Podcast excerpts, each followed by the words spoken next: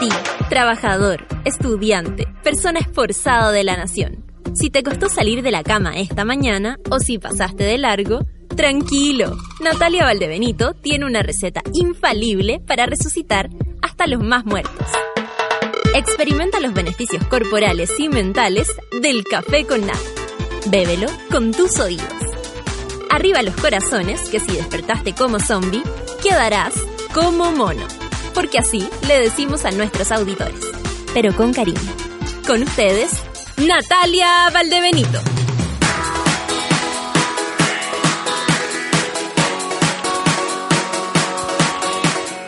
Sí, estamos acá.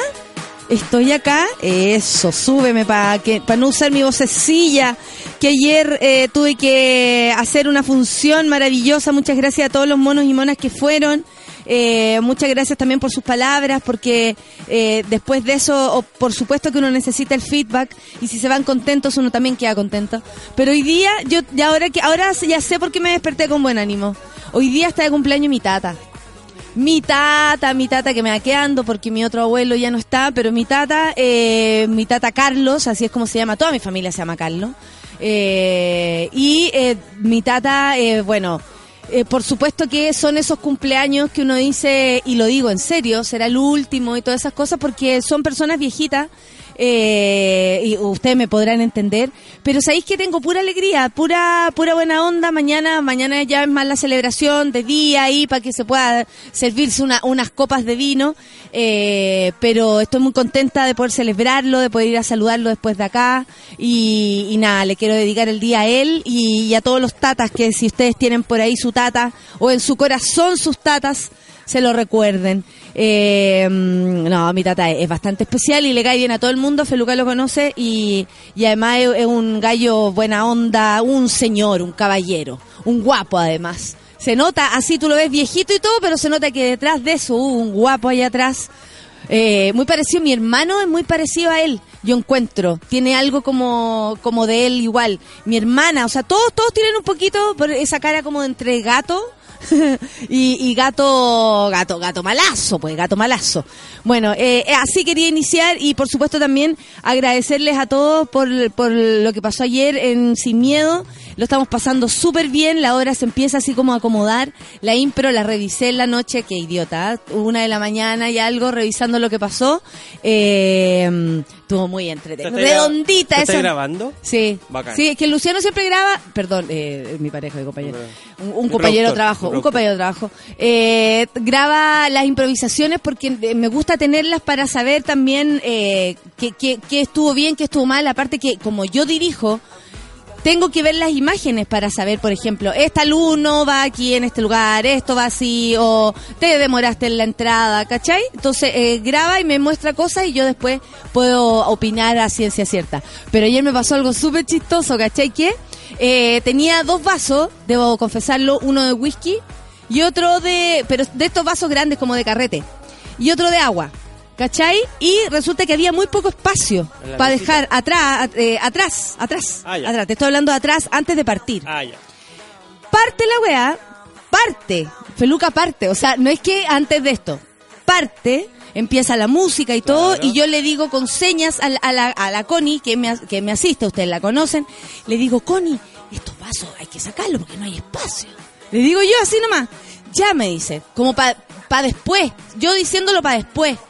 Feluca, me doy vuelta y se me da vuelta un vaso de agua en, en, la, en el vestuario antes de empezar. Y yo... ¡ah! Y, y salí, pero como campeona, por supuesto, y era como, se me cayó dos segundos antes de entrar. Todo sirve, todo entré todo, entré toda mojada. Eh,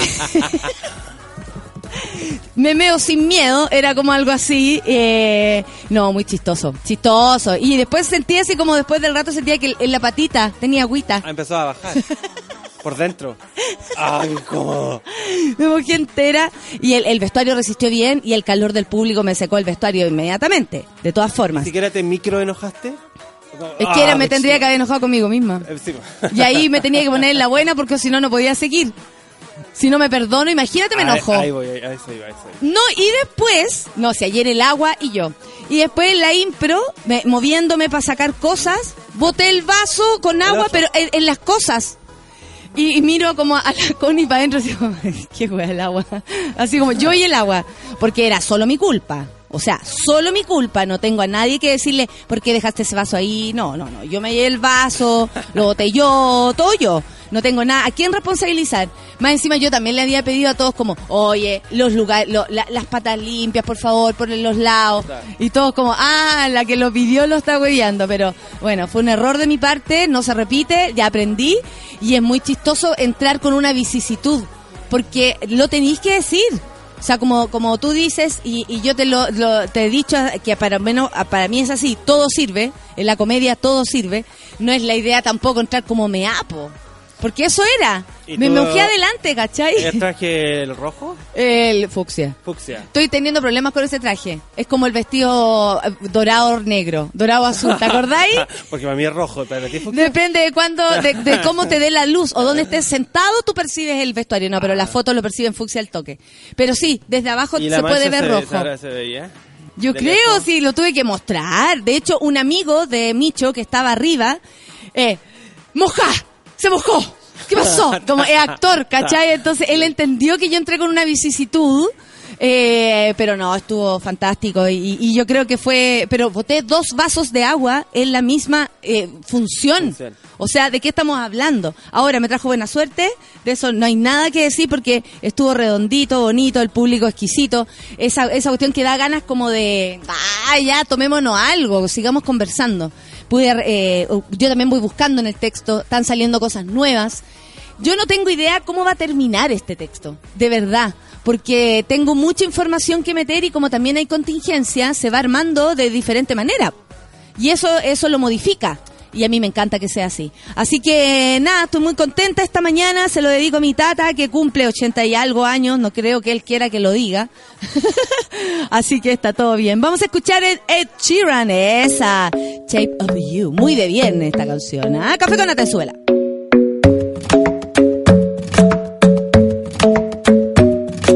The club isn't the best place to find the lovers, so the bar is where I go.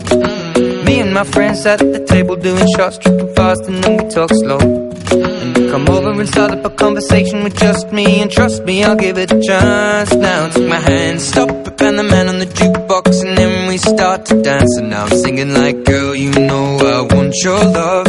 Your love was handmade for somebody like me. Come on now, follow my lead.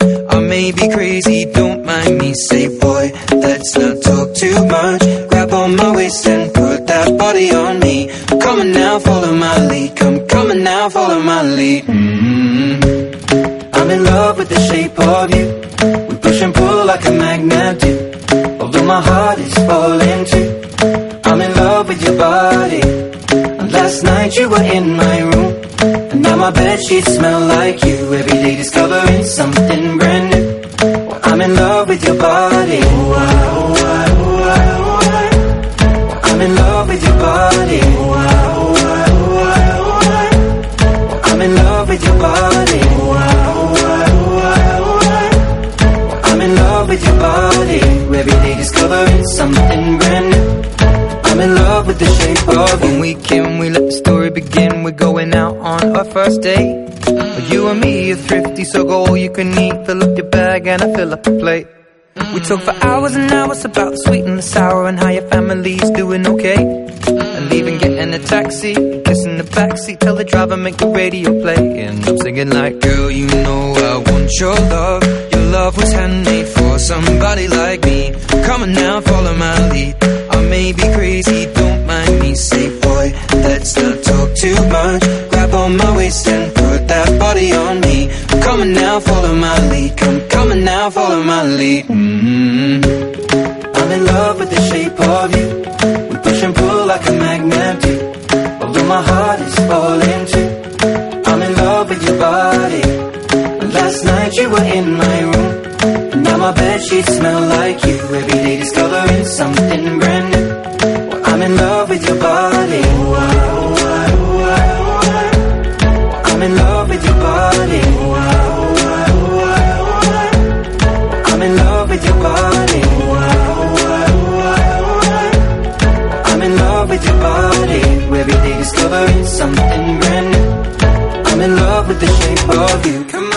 my baby, come on. Come on, be my baby, come on.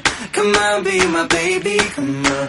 Come on, be my baby, come on. Come on, be my baby, come on.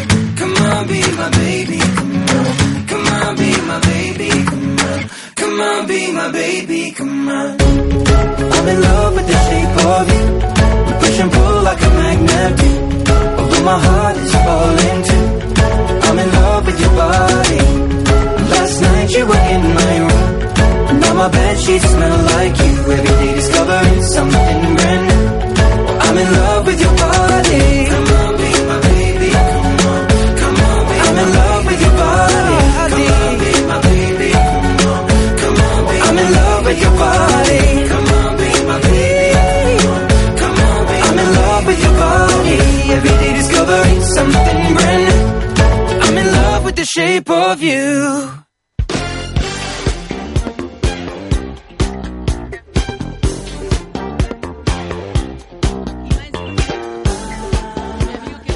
Vieron Oh, el pelu que le gusta. Na, na, na, come on. Así. Demasiada tan interna, la gente no Este a es entender nada. farándula, pobre. Oye, me subí un poco. Pobreza, po. 9 con 15. Estamos eh, acá en la, revisando los a titulares. ver el Manu, el Manu Toledo. Me fue a ver el. Manu Toledo, adelante sentado, vieron y tú cómo se reía. No, estuvo divertido. Bueno, qué bueno. Estuvo muy pesado. Oye, ¿vieron el sol? ¿Viste el, el- el Twitter que puso el verdadero eclipse el de Trump? Que puso así como eh, estaba Obama, se pone él adelante como en cuatro imágenes. Que él es el mejor eclipse del mundo. ¿Lo vieron? ¿Lo vieron? Atención. Eh, o sea, de verdad, habían hecho eso como con Obama, que era como que se le pusiera por delante, pero aquí no. Él, y él se puso, no. Tiene una cosa. ¿Es verdad que él recibe eh, eh, noticias buenas todos los días? ¿Cacharon eso?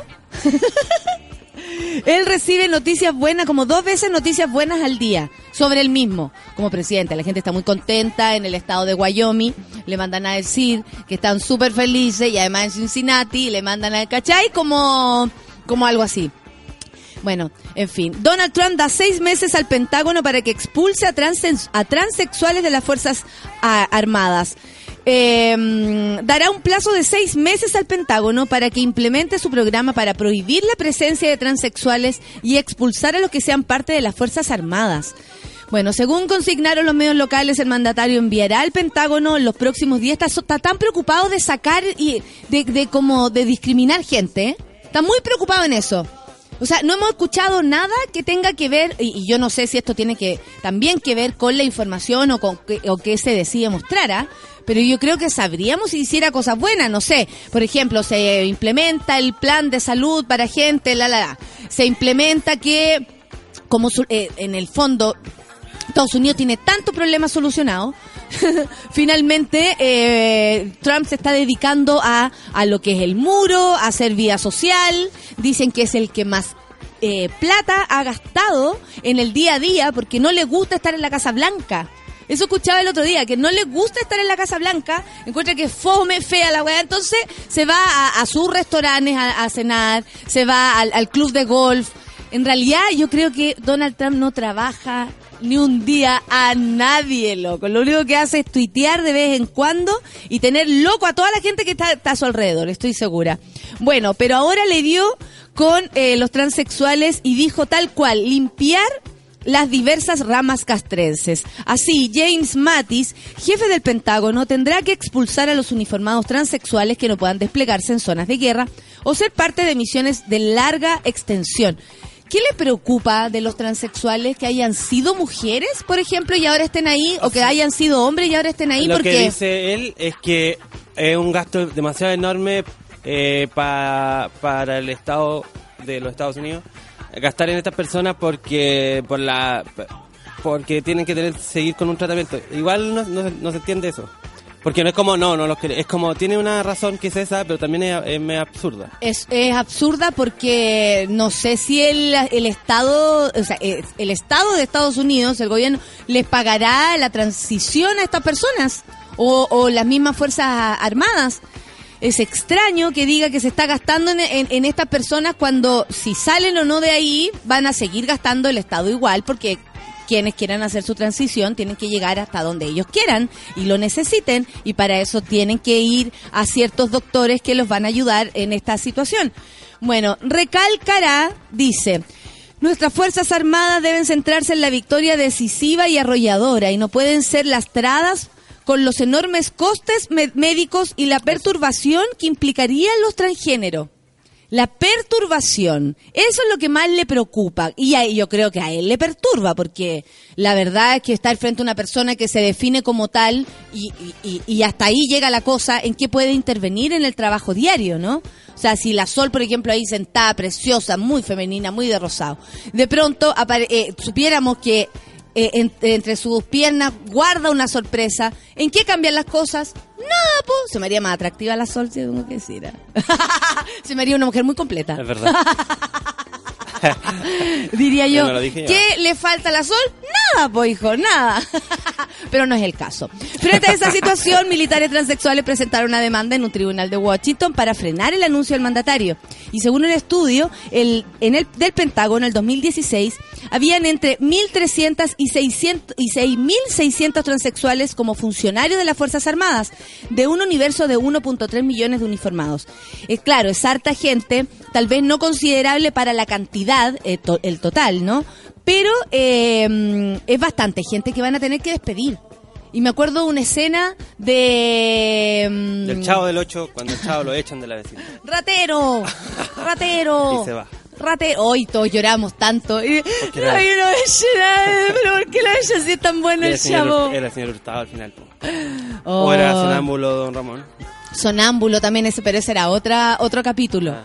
Eh, igual que cuando apareció Jaimito el Cartero, o sea, otra, otra cosa. No sé por qué me acordé de Jaimito el Cartero. Bueno, eh, esto es lamentable porque de algún modo es un retroceso en, en lo que se está haciendo en el mundo. O sea, yo no sé eh, por qué, por qué, y lo digo honestamente, eh, de pronto se, se impulsó y se fortalece tanto la visión más discriminadora, la visión más sesgada, la visión más egoísta, donde solo entran en este mundo ciertas personas y resulta que otros, como, como transexuales, que es el tema ahora, y, y otro otro de cualquier modo, otras mujeres, otro, otros niños, otros hombres de ciertas características, negros, eh, chinos, eh, musulmanes, o sea, tantas características por las cuales tú puedes quedar fuera. Entonces cuando dicen, claro, la supremacía blanca y luego eh, eh, tenemos este tipo de declaraciones, lo que está haciendo Trump es alimentar el monstruo que existe detrás de todas esas personas que eh, sienten lo mismo que este tipo y estaban en el closet. Estaban en el closet, ¿cachai? Salieron todas las bestias del closet gracias a este tipo que por lo demás, eh, no sé si ustedes leen la prensa internacional o siguen a gente de otros países, se dice que este tipo, al menos en México, lo van a sacar. O sea, ¿cómo será la, la, la visión en otras partes del mundo? Tal vez aquí nosotros nos llega como casi que anecdotario. A mí me da una rabia cuando llega así como, ay, eh, me- no me gusta cuando los periodistas dicen, uy, Trump la hizo de nuevo, ahora se pitió, oye, de terrible. Y hablan como tan superficialmente de cosas tan profundas y que de lo cual estamos tan cerca además. Entonces es siempre como que se... Aplaudir como la, un poco la, la pillería. Ay, la Sí, pillería, el niño sí. vendió un palito. Sí, Eh, el y- niño vendió un palito, y ¿verdad? al final estáis premiando a, a- como a, aplaudir, creo, no sé si es exagerado, pero aplaudir a ese niño es como aplaudir un poquito a Piñera, ¿no? Ah, porque la pillería eh, eh, la hizo, la hizo. Claro, la hizo y se premia este mundo de los vivos y toda esa cuestión. Entonces, eh, finalmente se premia qué? ¿De qué sirve? O, uno piensa al final, ¿de qué sirve ser decente, buen ser humano, si finalmente van a, ganar los malos? Entonces, ahí es donde todos perdemos como un poco de, dignidad frente al cuento y la recuperamos cuando seguimos adelante con nuestros pensamientos, con nuestras ideas, pese a que existan tantas personas que están tan en contra de todos nosotros. Así es lo que se ¿Tú siente. cachai que en Estados Unidos los cabros que van a la guerra son en su mayoría, no sé si en su mayoría, pero en, en alto porcentaje eh, latinos, salvadoreños, hondureños? Porque llegan a Estados Unidos y una de las buenas oportunidades que tienen como para tener nacionalidad y se meten a la guerra. Entonces la guerra la pelean por un país que quizás a veces los ataca a ellos indirectamente. Claro. Y son muchos, muchos, Claro. muchos, muchos cabros que llegan un par de meses pa guerra, al toque. Es que y, de- y- y- y no, no- es un país que se sienten identifi- identificados, lo hacen solamente para que sus familias estén bien y todo eso, ¿cachai? Eh, No como un motivo que tú dirías, vamos a defender a América, pero en realidad... Claro, no, claro. Es como una pega rápida, ¿cómo ser profe en Chile? Sí. Es como una pega para salir rápido del paso. Y, y, bueno, ¿y cuántas personas acá en Chile en algún modo, eh, lo, eh, por ejemplo, gente de, de pueblos, de regiones, que veían el servicio militar como la, la escapatoria, la salida o la oportunidad de tener educación, alimentación, eh, incluso alojamiento por casi dos años? Sí. Mucha gente se iba al servicio militar voluntariamente precisamente por eso, o porque los iba a dejar mejor posicionados para estudiar después, o porque la gente pensaba, ¿sabéis qué? Yo no pude enrielar este cadro, que lo hagan los milicos, eh, o ahí va a aprender lo que es bueno, no sé. Pero eh, tenía un objetivo, siempre como un doble objetivo, no solamente como defender la patria, aparte de qué guerra me estáis hablando, si nadie se va a pelear con nadie, ahora todo es la por un botón. Todo es un botón y un, eh, un, un, un dron que lo tiran y, y, y, y lo tiran en cualquier parte. Y más encima mata gente que nada que ver. Ya la cosa no es entre, entre militares, hoy vamos a la pelea. Todo lo que usted recuerda así de guerras y todos peleándose eh, cuerpo a cuerpo, digamos, o por último, eh, pistola a pistola, eso no va a suceder, ya no. Todo es como vía aviones y mandan a gente suicida. Y lugares estratégicos como... Claro. eh, el petróleo siempre. Exactamente. Oye, eh, el que el que está con la estrategia hasta el cuello es Luis Larraína, que, que insiste que no va a votar por Piñera, pero de algún modo pertenece al grupo de Piñera. Lo que hablábamos ayer. Cosa más rara. Bueno, el candidato a diputado por el Pacto Bópoli, UDI, Luis Larraín, que dice que no votará por Piñera, después de eso es raro. Reiteró que su postulación por Chile Vamos no significa que apoyará a Sebastián Piñera. Eh, además del presidenciable que ha demostrado, eh, se ha demostrado en contra del matrimonio homosexual y las adopciones homoparentales. Bueno, ustedes sabrán que Luis Larraín participó en la campaña política anterior de Sebastián Piñera, donde salía una pareja así como, "Apo- yo, Piñera, tan abierto de mente y corazón, apoyo el matrimonio igualitario, las personas que se amen y sean del mismo sexo. Luis Larraín, ¿te usaron? Te usaron, loco, te usaron y aún así no aprende, hijo. Por último, independiente, adiós con tu cuerpo, me tiro solo. Voy por el partido iguales, igual, igual Pascual, no sé, me da lo mismo. Pero, mm, en fin. En conversación eh, con esta situación, el postulante por el Distrito 10, ustedes saben, el distrito pero más popular, más hot eh, de Chile, la Granja Macul, Ñuñoa, Providencia, Santiago y San Joaquín, explicó que se siente lejano al expresidente Piñera y que no va a votar por él. Llevo seis años criticándolo por no haber cumplido su promesa de la unión civil en el gobierno anterior. Creo que además no ha sabido adaptarse a los nuevos tiempos.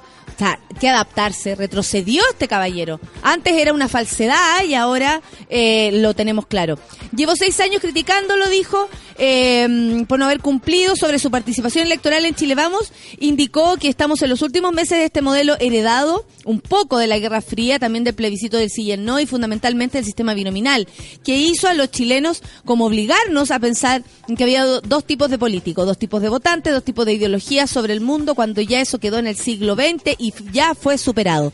Dada la alianza natural que existe, dijo, quizá no legal, no oficial, pero sí política, cultural e ideológica, ¡Qué terrible! O sea, no existe alianza legal ni oficial, pero sí política, cultural e ideológica. O sea, perdón, me parece mucho más profundo eso. Entre Ciudadanos y Evópolis, que estoy seguro dijo que van a terminar juntos en el futuro, dado que el maltrato también eh, de la UDI a Evópolis me pareció que de lo más coherente era aceptar esta invitación de Evópolis de cederme un cupo para ir como independiente.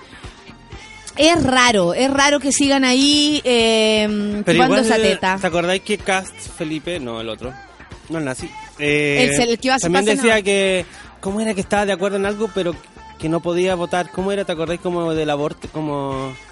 Tienen razón, pero tengo que voy a votar en contra. ¿Te acordáis que era como así? Como que no está muy definido eso. Eh, eh, es que yo creo que el, el conservadurismo, eh, de algún, no sé, de alguna manera, eh, es una cosa como que se quiere imponer.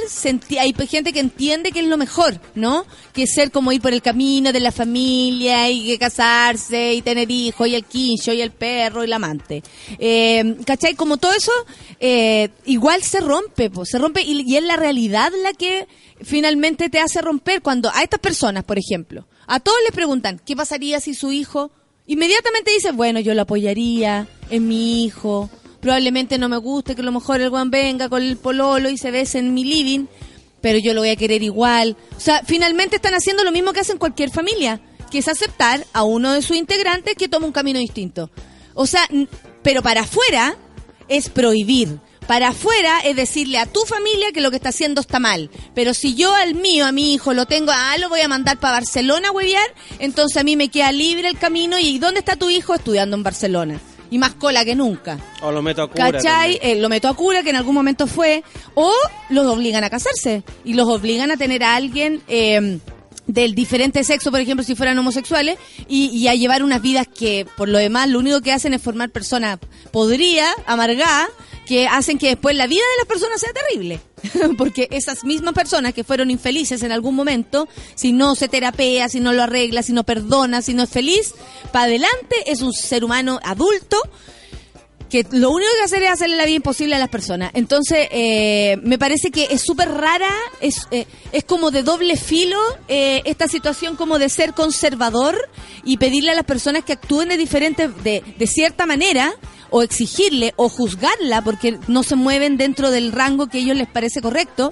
Pero si ellos se salen del rango, son bastante más permisivos en algunos aspectos, incluso mucho más abiertos. Si lo que quieren estas personas es imponer estilos de vida, es decirte a ti lo que está bien y lo que está mal. Y eso nadie tiene derecho, nadie. O sea, lo único que tenemos derecho es organizarnos como sociedad para vivir en paz, en comunidad, respetando el espacio de cada uno y que cada uno sepa hacer con su cuerpo lo que quiera. Pero más allá de eso, nadie se puede meter. No porque un candidato diga que algo no es correcto, usted tiene que pensarlo así. Uno tiene que reflexionar solito, sacar información de varios lados, eh, buscar, preguntar. Uno no siempre tiene que tener al tiro la, la opinión de las cosas. Pregunta, de pronto uno dice, ¿sabes qué? No sé qué opino todavía. No tengo por qué decirlo.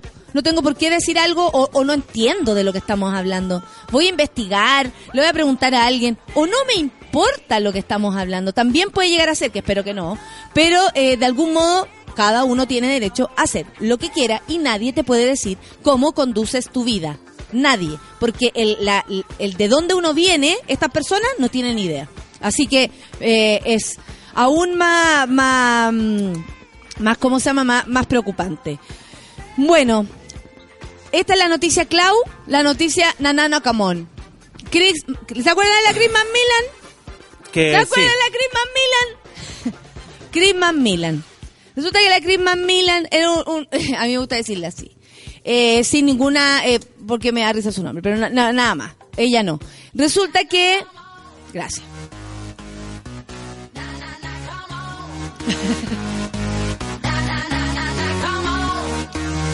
Chris Macmillan confirmó hackeo. Come on, come on. Ah, oye, ¿cachai que em, yo le sapié sin querer el otro día el Instagram a Chris Macmillan? Se lo sapié, weón, se lo sapié. Y cuando vi la noticia le Sin dije, querer, es como la que llegó a subirla sin querer también. no, un poco con querer. Lo que pasa es que vi en la favorito. ¿Hay cachado cuando uno empieza a buscar fotos en los favoritos? Ah, sí, pues sí. pues. Y de pronto di con Chris Milan y me llamó la atención que está más gorda. Y después se supo, no, no, no, eh, lo que pasa es que tiene hipotiroidismo eh, y es algo que es súper común en las mujeres, entonces no está mal que también nos enteremos de qué se trata, ¿cachai? Y resulta que ella lo dice, eh, ¿sabéis que subí tantos kilos? No sabía que qué me había pasado. eh, y es súper difícil porque es como de un mes a otro, po. Es horrible, es horrible y tu cuerpo cambia y tenéis que sobrevivir. O sea, si ya antes te costaba, a lo mejor, imagínate, te consideráis más o menos, o sea, lo que, con lo que cuesta considerarse un poquito mina para uno mismo, no para los demás, para uno mismo. Imagínate si engordáis así lo rápido y más lo que significa en esta sociedad engordar, por lo demás, ¿cachai? Eh, y, engordáis de, de, de, de cuajo. Cuando yo supe esto, pensé, le pasó algo de verdad a Chris, a Chris Macmillan. A ver qué pasa con Chris Macmillan, la quiero abrazar.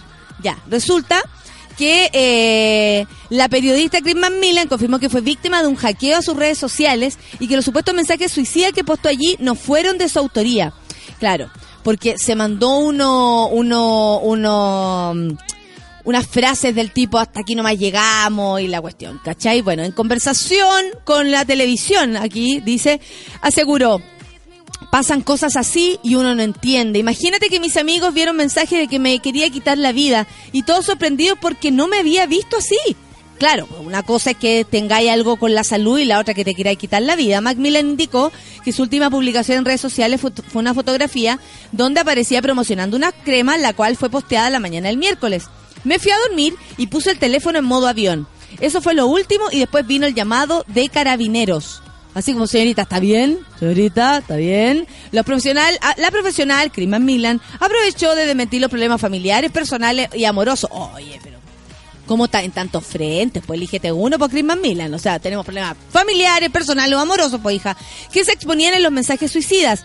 Siento que la parte más importante de mi vida es el corazón. Tengo un hombre maravilloso a mi lado que se encarga de amarme y alegrarme el día. Me tiene muy feliz. Nos dejó claro Criman Milan que es muy feliz. La semana pasada, Criman Milan expuso los problemas eh, que le había traído la enfermedad del hipotiroidismo, como les contaba, que la llevó a subir 15 kilos y a tomar la decisión de retirarse de la hermandad de Chilevisión donde trabajaba, como productora parece, o periodista. Lo del hackeo te destruye porque estaba armando todo bien, dice ella eh, construyendo lo que se había derrumbado y siento que con esto de alguna otra manera todo se vuelve a caer porque eh, no sé qué va a pasar después de todo esto. ¿Qué va a pasar? Nada, pues Crisman Milan, relájate. Preocúpate de tu hipotiroidismo. Sí, sube el Recupérate, sí. ¿Qué le importa que la gente... Sí, Ahora, qué heavy que haya personas dedicadas a molestar a otra. Quiere hablar la Sol. ¿Cómo será que dijo, quiero hablar?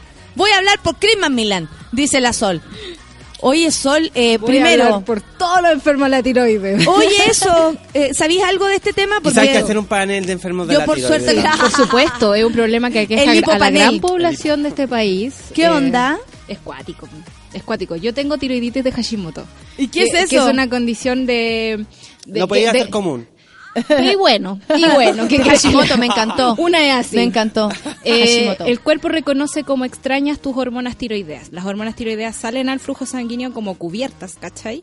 Y en mi caso, como que se quiebran un poquito y el, el organismo las desconoce y genera anticuerpos. Uno tiene anticuerpos naturalmente, como en un, una cosa así como, no sé, pues de 10 a 15 miligramos por whatever de sangre, ¿cachai? Yo tenía así como Toda la de los 300. linfocitos, ¿cierto? Sí, los linfocitos.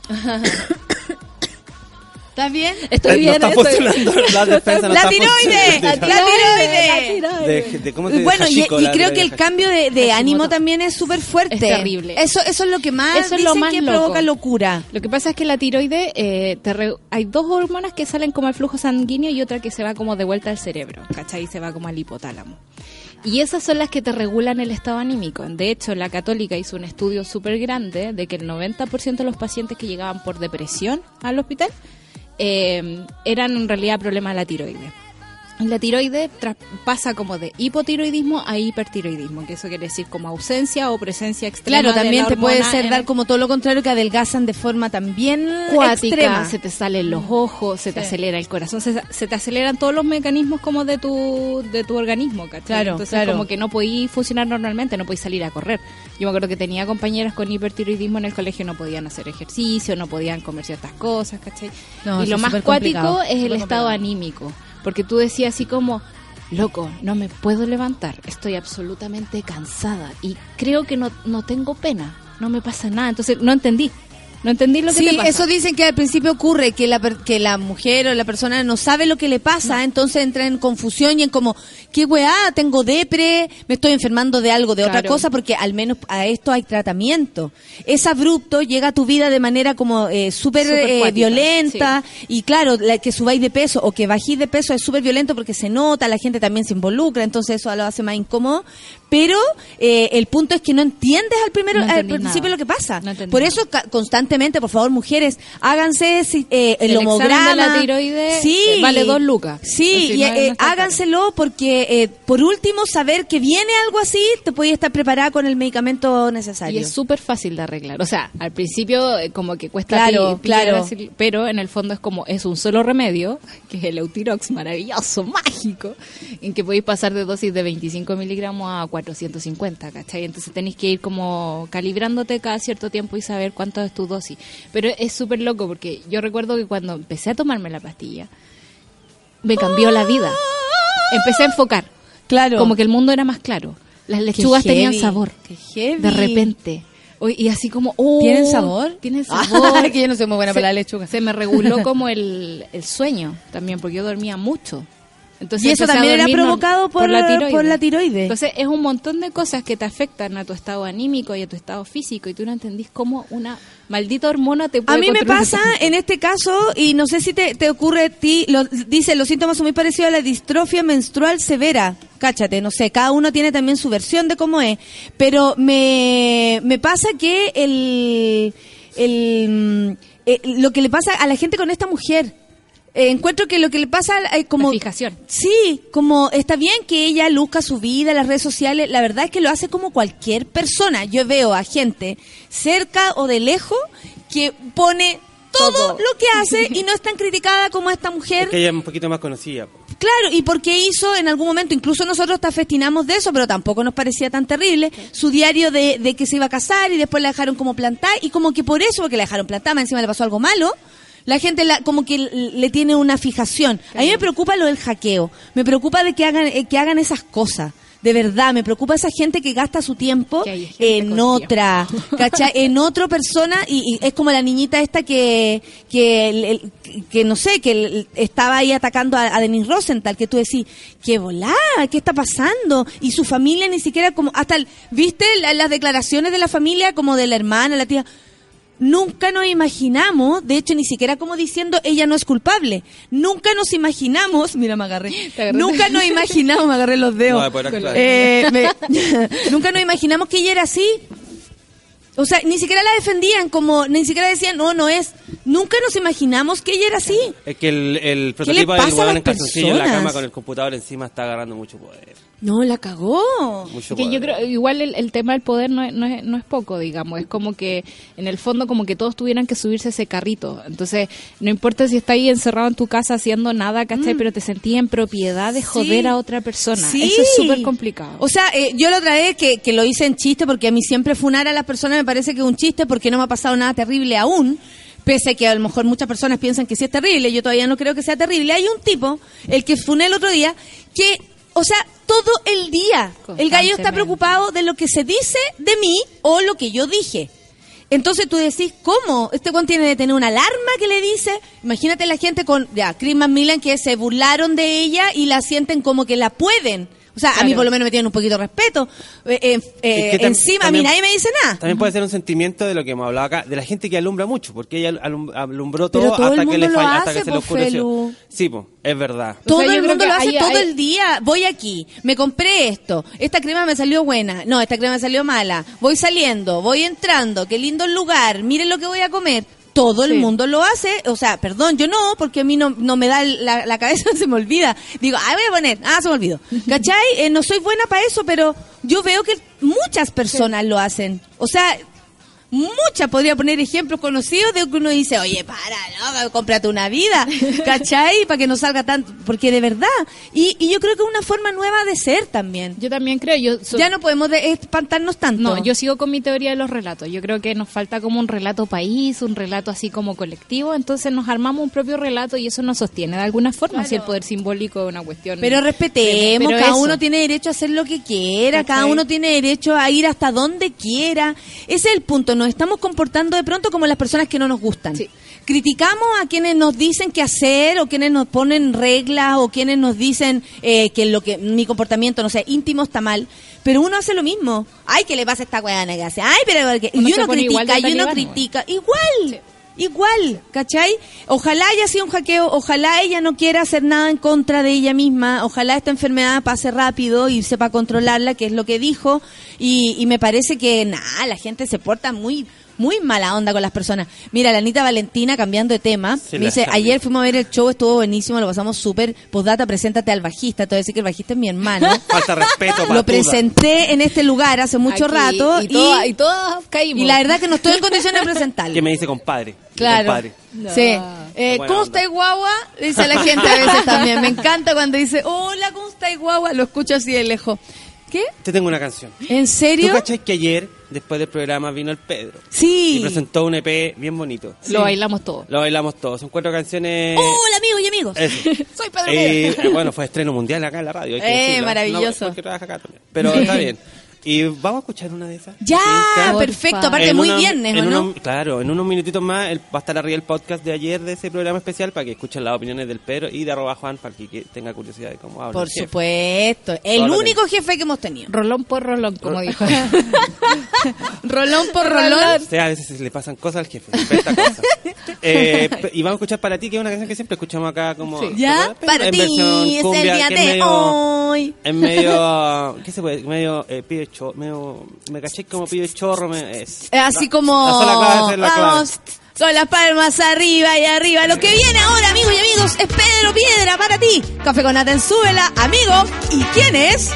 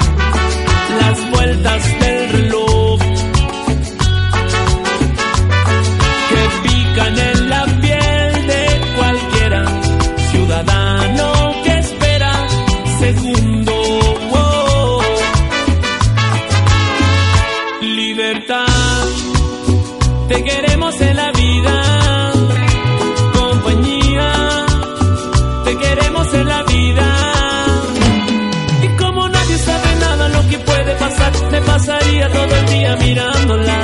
Y miraría para arriba para verla pasar. Si es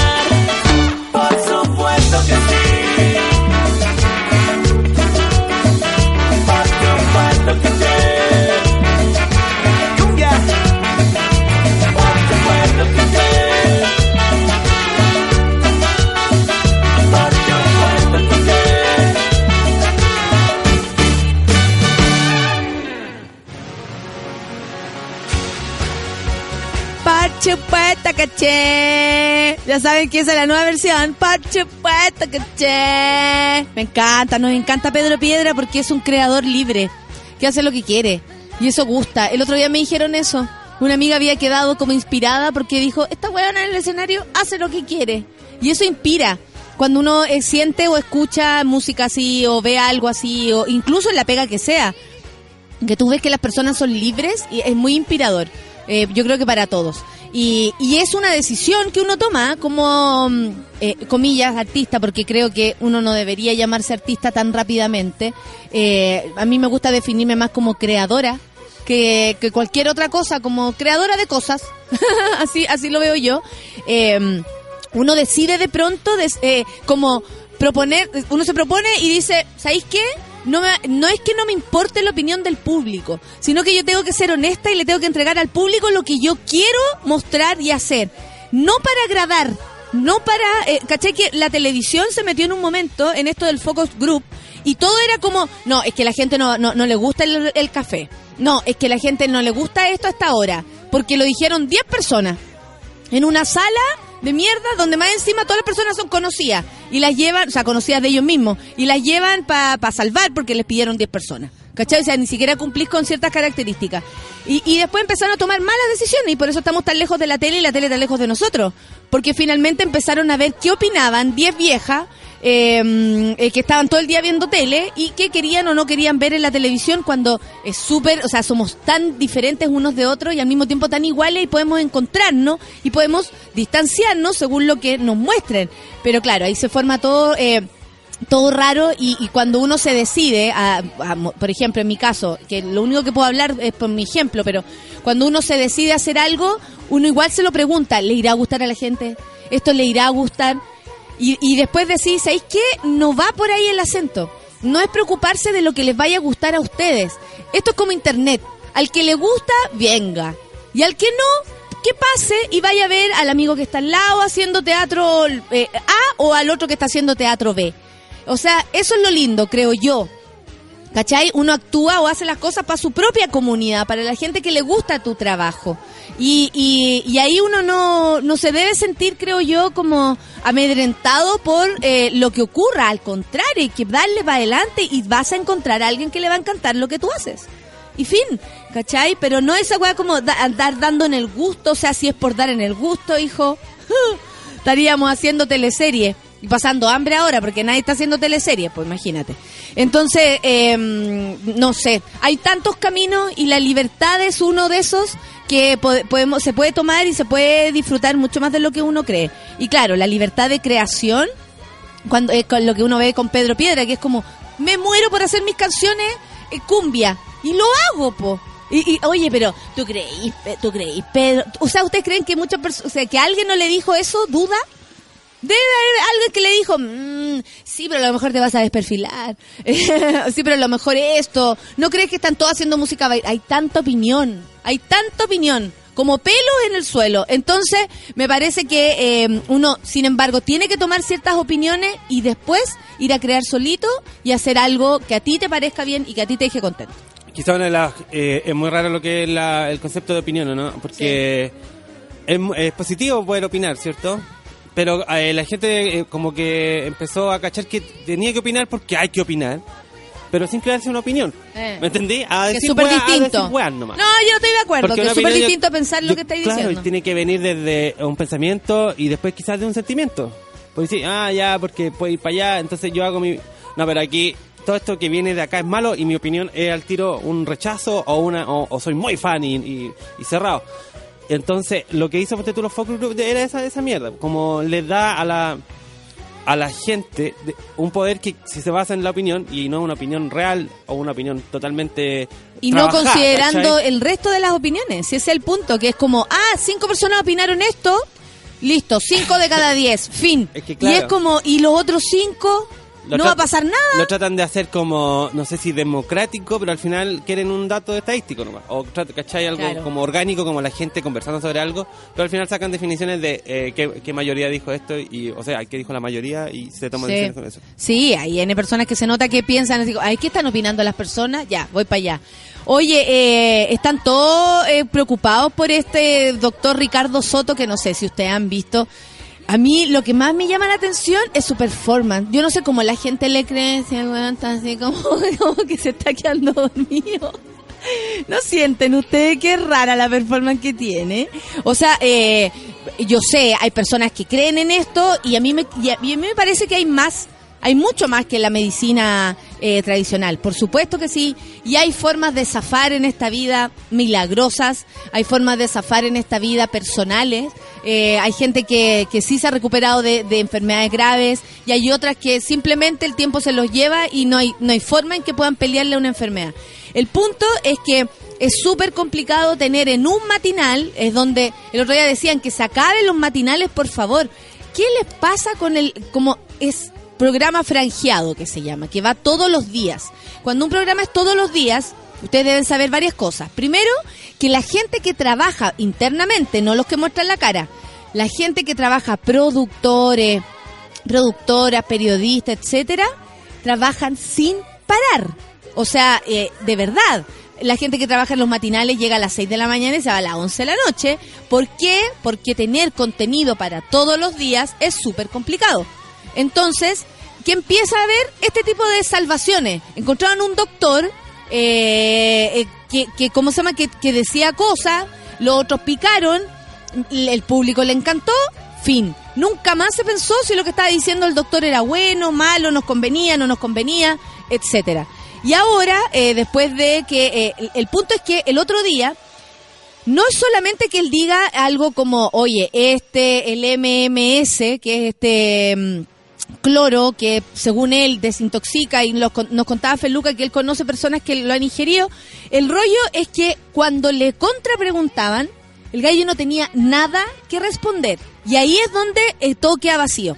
Por ejemplo, va el, el Polo Ramírez y le dice, pero si la, la, la- no sé, el Instituto Nacional de Salud, el otro, Instituto Internacional de Salud, todo lo, toda la OMS, todo el mundo dice que esto no es bueno, ahí está, lo, lo tenía, ¿no? Mira, por favor, y escuchen la voz, escuchen la voz, ese hombre se está muriendo, está tomando mucho cloro. conjunto de ¿Qué vaya a poner? Espera. Era un video que era. eh, le cambiaron por Cantinflas. Lo que Porque al final es como Cantinflas. Déjame que ya lo tengo, ya lo tengo, ya lo tengo. Esos videos como que le ponen chistes entre medio. Sí. Es que de verdad es súper... No, canti- eh, lo- hermoso. Pero que Cantinfla es, es lo máximo. Por algo se llama cantinflear. Porque Sí. de verdad... Pues que usted viene cuando, cuando viene para acá, ¿por qué viene? ¿Por qué viene? Porque viene, porque va a venir. ¿Acaso Así usted es. viene porque va a venir porque vino ayer? No, usted viene porque viene porque vino. ¿Cachai? Y es como, ¿qué dijo? Lo amo, lo amo, lo amo. Y tú te puedes quedar 10 minutos pegado y te vayas a reír. ¿Cómo pueden hacer? O sea, increíble cómo el comediante lograba hacer reír tan, tan rápidamente, ¿cachai? Como una, otra, otra, todo. Vean, Cantinfla, pasen por ahí. Aparte que... eh, Cantinfla era como de la izquierda y Chespirito era de la derecha, así que lo queremos más a Cantinfla. Él representaba al trabajador. Eso es lo más lindo que tenía Cantinfla. Por supuesto que tiene todo una, un origen en, en, en Chaplin. Por supuesto que lo tiene. Y de hecho yo creo que lo podemos notar en ese trabajo. Pero es muy bueno el personaje y cómo el personaje se instala en todo tipo de cosas. Ahora estamos buscando, estoy hablando Cantinfla, aprovechando, porque me Aprovechando. encanta, eh, eh, eh, esperando el- la performance de este señor, que de verdad no sé si ingiere cloro o le falta cloro, pero el gallo como que no tiene energía. ¿Y él de, de qué universidad? De, la Chile, de la. Chile, no, sí, por eso están todos dando vueltas en círculo. El punto es que como no tiene una, una, una base que lo proteja así como, bueno, la verdad es que esto existe, él lo probó en él y en él como no lo mató, él siente que está todo bien. Así lo sentí yo. Esas son las respuestas que da. Eh, ¿Cómo viene esta gente? Viene carreteada. ¿Esta gente? No, Deben venir carreteados, oye. No, que no. La noche tuvimos función, andamos todos iguales, hijo. Vienen los cabros de Romeo y Julián, por supuesto, la hora de la pancito. En un ratito más, no con la pancito, la pancito vino ayer y ahora está descansando, eh, por mientras la mamá está haciendo mermeladas. Ustedes ya lo saben. ¿No lo encontráis? No, pero no, importa. Bueno, el punto es que eh, recibió un cuestionamiento súper grande, yo lo, le- yo lo vi, eh, y el Polo Ramírez el que se hace cargo en un momento, y le dice, disculpa, pero tú de dónde sacaste esto si todas las organizaciones internacionales y nacionales de salud dicen que esta bueno, es posible consumirla?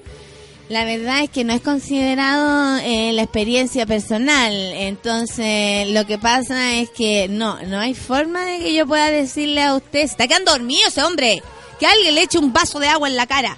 ¿Qué está sucediendo aquí? Me están sacando fotografías. No hagas. Oye, eh, eh, son las 9.58, ¿vamos a escuchar música?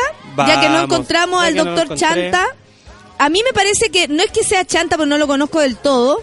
No podría yo decirlo también así como, eh, oye, este gallo, ¿qué le pasa?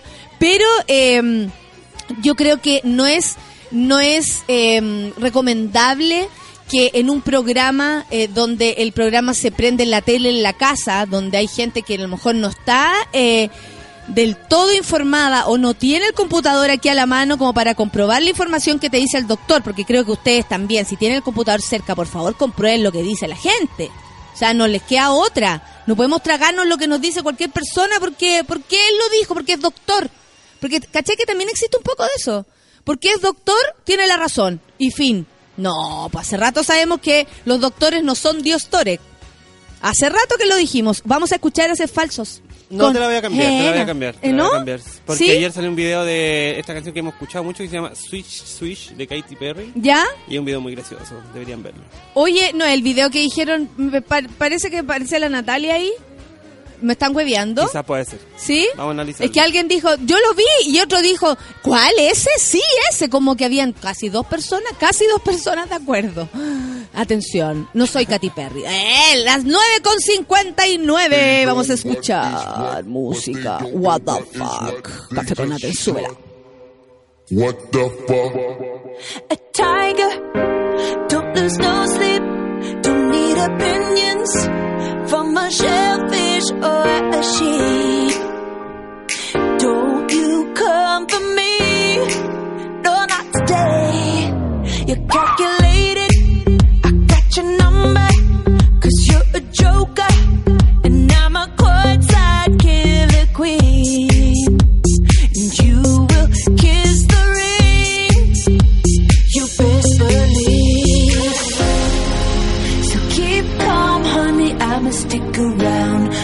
More than a minute. Get used to it. Funny, my name keeps coming at your mouth.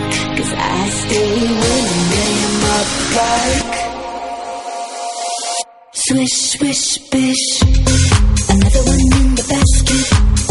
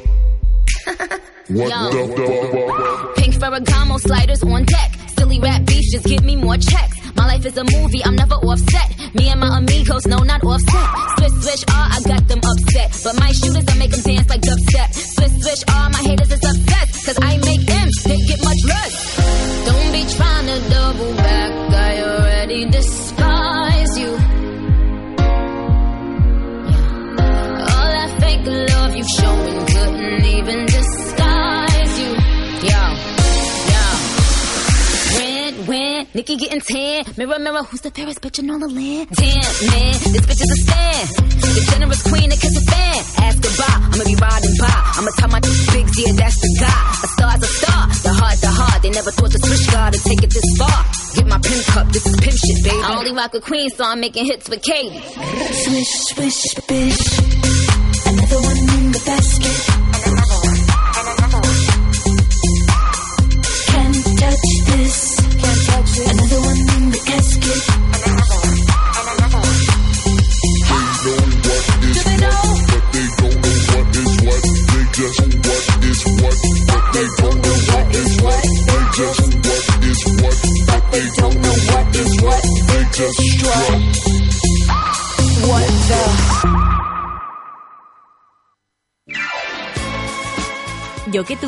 Despego de Sube la Radio. Ya regresa Café con Nata. Hoy en Sube la Radio.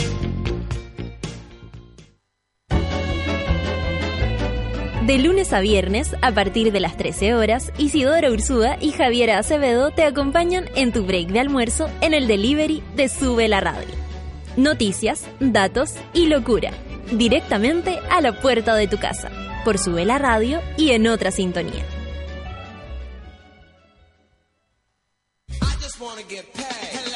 Las rosas son rojas, las violetas azul y en Ciudad Cola a nadie le importa de qué color eres tú. Cada viernes a las 3 de la tarde ven a disfrutar con Cecita y Luchito de una hora y media de risas, entrevistas, delirio, actualidad, datos, amor y undignes. Solo en Sube la Radio.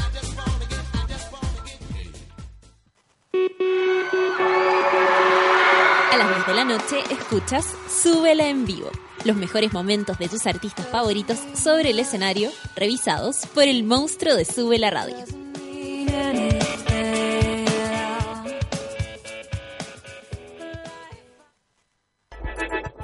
Llegó la hora en Sube la Radio. 10 de la mañana, con 5 minutos. ¡Cabros! Acá la Javi. Y la Isi. ¿Han cachado lo rico que son los productos Pigüen? Frutos secos, cereales, semillas, exquisitos para la pega, después del deporte o para cocinar algo rico con un toque distinto. Oye, ¿los han visto en el metro? Están en muchas estaciones y tienen cosas de verdad deli deli. Síganlos en arroba Chile y en pigüen.cl. Nosotras ya, somos, fans. Pigüen en todo momento. Sigue Café con Nata en Sube la Radio.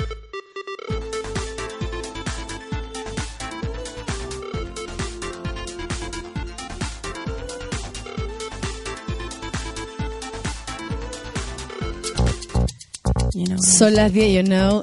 Son las 10 con 6 minutos. Estoy muy contenta porque finalmente aquí tenemos eh, una mesa de triunfadores. ¡Ah! Así lo voy a definir. Estamos llenando los teatros de Chile y eso me, me pone muy feliz, muy contenta porque eh, uno puede decir, ah, la comedia es el que lleva el, la- el público y no. Vamos a descubrir ahora qué es lo que lleva el público a los escenarios, a los teatros, público que tal vez no va al teatro, que es lo que más agradece uno, que se acerque al teatro gracias a, la- a lo que creamos, y también que finalmente estamos presentando un drama, pero un drama diverso, y eso hace que la gente se sienta conectada. Por eso hablamos de que lo- los, lo- los candidatos presidenciales o, o quienes están aquí en la palestra están en- hablándole a otro siglo.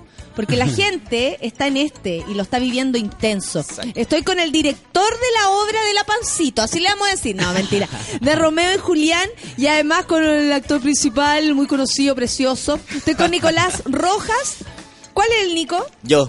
El Nico Rojas, el actor, fantástico. Carlos Urra, el director. Y tenemos también a la gran actriz María Fernanda Toledo, que hoy día Gracias. viene en, en función de actriz, ¿no? De calidad de entrevistada. Estoy muy feliz de que me hayan invitado para estar en tu programa. Gracias. Ay, gracias a ti, eh, eh, Fernanda. Sal, María Fernanda. María Fernanda. Oye, Carlos Urra, eh, ¿a ti se te ocurrió esta idea? ¿De dónde sacaron esta obra? Porque Romeo y Julián está llenando el teatro y eso es una muy buena noticia. Eh, ah, es una idea que me brotó en algún minuto. Ah, creo que estaba súper enamorado y tenía el enamorado lejos, entonces me salió una escena entre dos muchachos. Y por broma le puse Romeo y Julián y luego me di cuenta que podía hacer algo serio. Hace cinco años atrás ya que empecé a trabajar en esto. Entre medio estudié todas las versiones que hay de Romeo y Julieta, estudié como el génesis de la fábula de Romeo y Julieta, como para entender bien qué es lo que contaba Shakespeare. Que A que ver, se ¿cómo. ¿cómo es eso? ¿Qué, qué, qué, qué no, sé? ¿Qué no sé de esto, hijo? Por Dios. No hemos leído en todas las versiones Romeo y Julieta. ¿No es, que- Leonardo DiCaprio? No. Había más hacia atrás. Hay hasta una versión de Cantinflas de Romeo y Ah, Julieta. amo Cantinflas. Estaba hablando de Sí. Cantinflas ahora. Oye, eso, po. Y, y, y ahí nació, o sea, nació de ti, de una carta, de tener esta situación como personal. Sí, es una necesidad personal ante todo. Ahora, igual he descubierto en el camino que es una buena manera de llevar gente al teatro. como Así como a mí se me despertó Es una idea sí. de Romeo y Julieta, eh, creo que también pasa que se despiertan las personas, como que solo por decir Romeo, la gente complementa a Julieta, y entonces igual hay como hay algo que llama la atención en el cambio de nombre también. Como... Y no nos y no nos queda tan lejos. No. Está lleno de Romeos y Julianes. Sí. Oye, Nico, eh, para ti, eh, bueno, tú actor, eh, hay actuado en la tele, te conocemos por ahí, pero eh, tu trabajo en el teatro, ¿cómo había sido hasta ahora? Hasta ahora solamente había hecho teatro en la escuela. Este es mi, mi primer montaje profesional arriba de un escenario. ¿Cómo te sentí? Increíble, muy Sí. bonito, súper bonito. Porque el en vivo es otra es experiencia. otra cosa. El día del estreno estaba aterradísimo. De hecho, me subí con la María Fernanda abajo en el cabrín. Estábamos así, a ver. Haciendo training con Haciendo, los colmillos. eh, Whippity woppity, whippity woppity. Margot No, Cal. Margot Cal. poniendo la mano, Margot Cal. Articulando un poco. No, estábamos súper nerviosos. Muy nerviosos, pero es súper linda la experiencia de, de subirse al escenario, de estar pensando en muchas cosas arriba, ¿cachai? Como se te vienen mil cosas a la cabeza en ese momento y es bonito, es muy bonito. ¿Y qué te llamó la atención de esta obra para, para ponerte en este en este sitio que es el teatro? O sea, además a lo mejor se conocían con Carlos, algo así. Sí, sí. Ya, y de ahí, ¿y tú pensaste también en, en Nicolás? él, en Nicolás para Sí, poder... po. eh, Sí, sí, no, que nosotros estuvimos juntos mucho tiempo, entonces igual eh, es parte del imaginario, Nicolás, de la obra. Ya hace un par de años que era parte de la escritura de la obra en sí. Ah, sí. ¿Qué te pasó? Nada, pues estoy haciendo el... Ah, no, era que soy entrevistada. Sí, no, estoy Ya no puedo decir nada. Y- salvaste. Y ahí, y ahí, Nicolás siempre te como que te, te jugaba muy... Tú pensabas ahí así como esta obra... mm, Sí, igual hay una cosa como con respecto a los actores convocados de la obra, que ellos como que de alguna manera también me permitieron tomar el valor para hacerlo, como entender que tenía personas a la mano y que confiaban en mí, que creían en lo que yo estaba haciendo y que tienen cierto valor también popular, como el Nico, como el Pancho Daño Haitía, como la Mariana Girolamo, el Cochel, Sebastián Ayala que son puros actores estupendos y que cada uno tiene como una pantalla particular, lo mismo que pasa con la Aparte, feña, pantalla aparte. como que cada uno tiene ¿Qué onda un la espacio. feña la pantalla ¿Qué que tiene? feña? eh? ¿Qué onda la feña y el arrastre, Fernanda? ¿Qué- Eh, ¿Cómo llegaste Natalia. tú a esta obra? Mira, la verdad yo fui la tercera opción. Hay que decirlo. Pero ¿Quién yo estaba creo en el antes? Me destino. encantaría saber. Estaba Calor- Calorina Redondo ¿Ya? y la Juliano, ¿no? No, No. en Ah. el rol tuyo, la Ceci Herrera también. Ah, cuarta opción. No, pues tercera, si la Julia no tiene nada que ver. Ah, ya, tercera opción. Pero llegué también por el destino. Yo dije, fui a ver una obra de Carlos y dije, la única forma en que yo volvería a pisar un escenario sería que me dijera Lurra, porque yo, tú sabes Con que... la ¿Por mano de burra. ¿Qué- ¿Cuál era el problema tuyo con el escenario, María Fernanda? Eh, mira, Natalia, yo eh, hace mucho tiempo decidí como retirarme del escenario por, por el, el- el misticismo, la gente, esa cosa latera que tenía, que era como una mala, muy mala experiencia de la escuela. Pero que acá me he reencontrado felizmente con que nada que ver. O sea, nadie te dice, "Shh, cállate, que tengo que concentrarme. O no respires, porque estoy sacando mi texto y, y, Onda, eh, ¿No acordando... training? Claro, y acordándome ¿No de mi padre training, muerto. guatona? Claro, no, acá es pura alegría, felicidad y alegría de vivir, que yo creo que es lo que se tiene que plasmar y notar en el escenario. Sí, yo creo que eso pasa Más allá de hacer drama, ¿o no? Más allá de hacer drama es disfrutar lo que estáis haciendo arriba, ¿cachai? Sea lo que sea. Y además que para hacer un buen drama hay que hacerle a la gente sentir alegría de vivir, para que sufra contigo cuando vaya a morir. Pues, como Claro. Exactamente. No podías entrar sintiéndote patético porque te va a dejar muy lejos de las personas. Entonces hay que hacer la alegría de vivir para que después nos caigamos todos juntos. Exactamente. Conocemos el, el drama o conocemos la historia de Romeo, y De Romeo y Julieta. Ajá. Eh, ¿Qué pasa con Romeo y Julián? Eh, ¿De, de qué se trata Romeo y Julián para que la gente, bueno, ya está, ya se está llenando todo, estamos felices porque Muy los felices. teatros, eh, o sea, desde Sí, el San Ginés, sí. Camilo, nosotros estamos ahí, pa, pa, pa. Pa. Preciosa perro, sala. perro. Eh, preciosa sala además. Sí, sí. Eh, ¿y ¿qué, qué, ¿Qué es lo que trae Romeo y Julián que creen ustedes que a la gente le gusta además de proponer una historia nueva? Ah, mira, hay varias cosas que se conjugan en la obra en sí. Yo pensaba cuando armaba el proyecto como sobre lo popular. Eh, en realidad está visto Romeo y Julieta como algo docto, digamos, lo que escribe Shakespeare está visto como en inglés antiguo, ah, como si Qué fuera hermosura. como si fuera un real valor, pero él escribía de acuerdo a su época solamente, Sí, como hacía un trabajo popular y hacía un trabajo popular con los vestuarios, eh, de acuerdo a la época, hacía un trabajo popular con respecto a la música y entonces en el grupo lo que yo traté de replantear fue eso, como como te decía antes, como coger la fábula eh, de Romeo y Julieta, que se trata de dos muchachitos que se enamoran y ante la imposibilidad de consumar su amor libremente se terminan matando. Y qué increíble que Shakespeare, o sea, lo transformó eh, también en la pena de de no estar junto a alguien. Claro. Y eso se puede traspasar a, a tantas cosas. Sí, sí, pues, como la imposibilidad de estar juntos, tú lo puedes traspasar a, a un montón de lugares más también. Y, em, y pienso que hay una cuestión como... Hay una fuerza en la diversidad, pero no es tan solo como lo que tiene que ver con la homosexualidad, sino ah, la capacidad de vernos como personas distintas y aceptarnos. Yo A mí me tiene sorprendido el público todos, que va a la obra. Todos como seres distintos. Sí, más allá de tu hetero, eh, Claro. gaysicidad, lesbianidad, lo que sea. Como no necesitamos banderas, como en definitiva, al final, si somos todos personas distintas, como aceptar que somos personas distintas es un planteamiento que es, es muy llamativo, pienso yo. Sobre todo para el público, como hay un rango entre 20 y 40, que es como el que más asiste a la obra.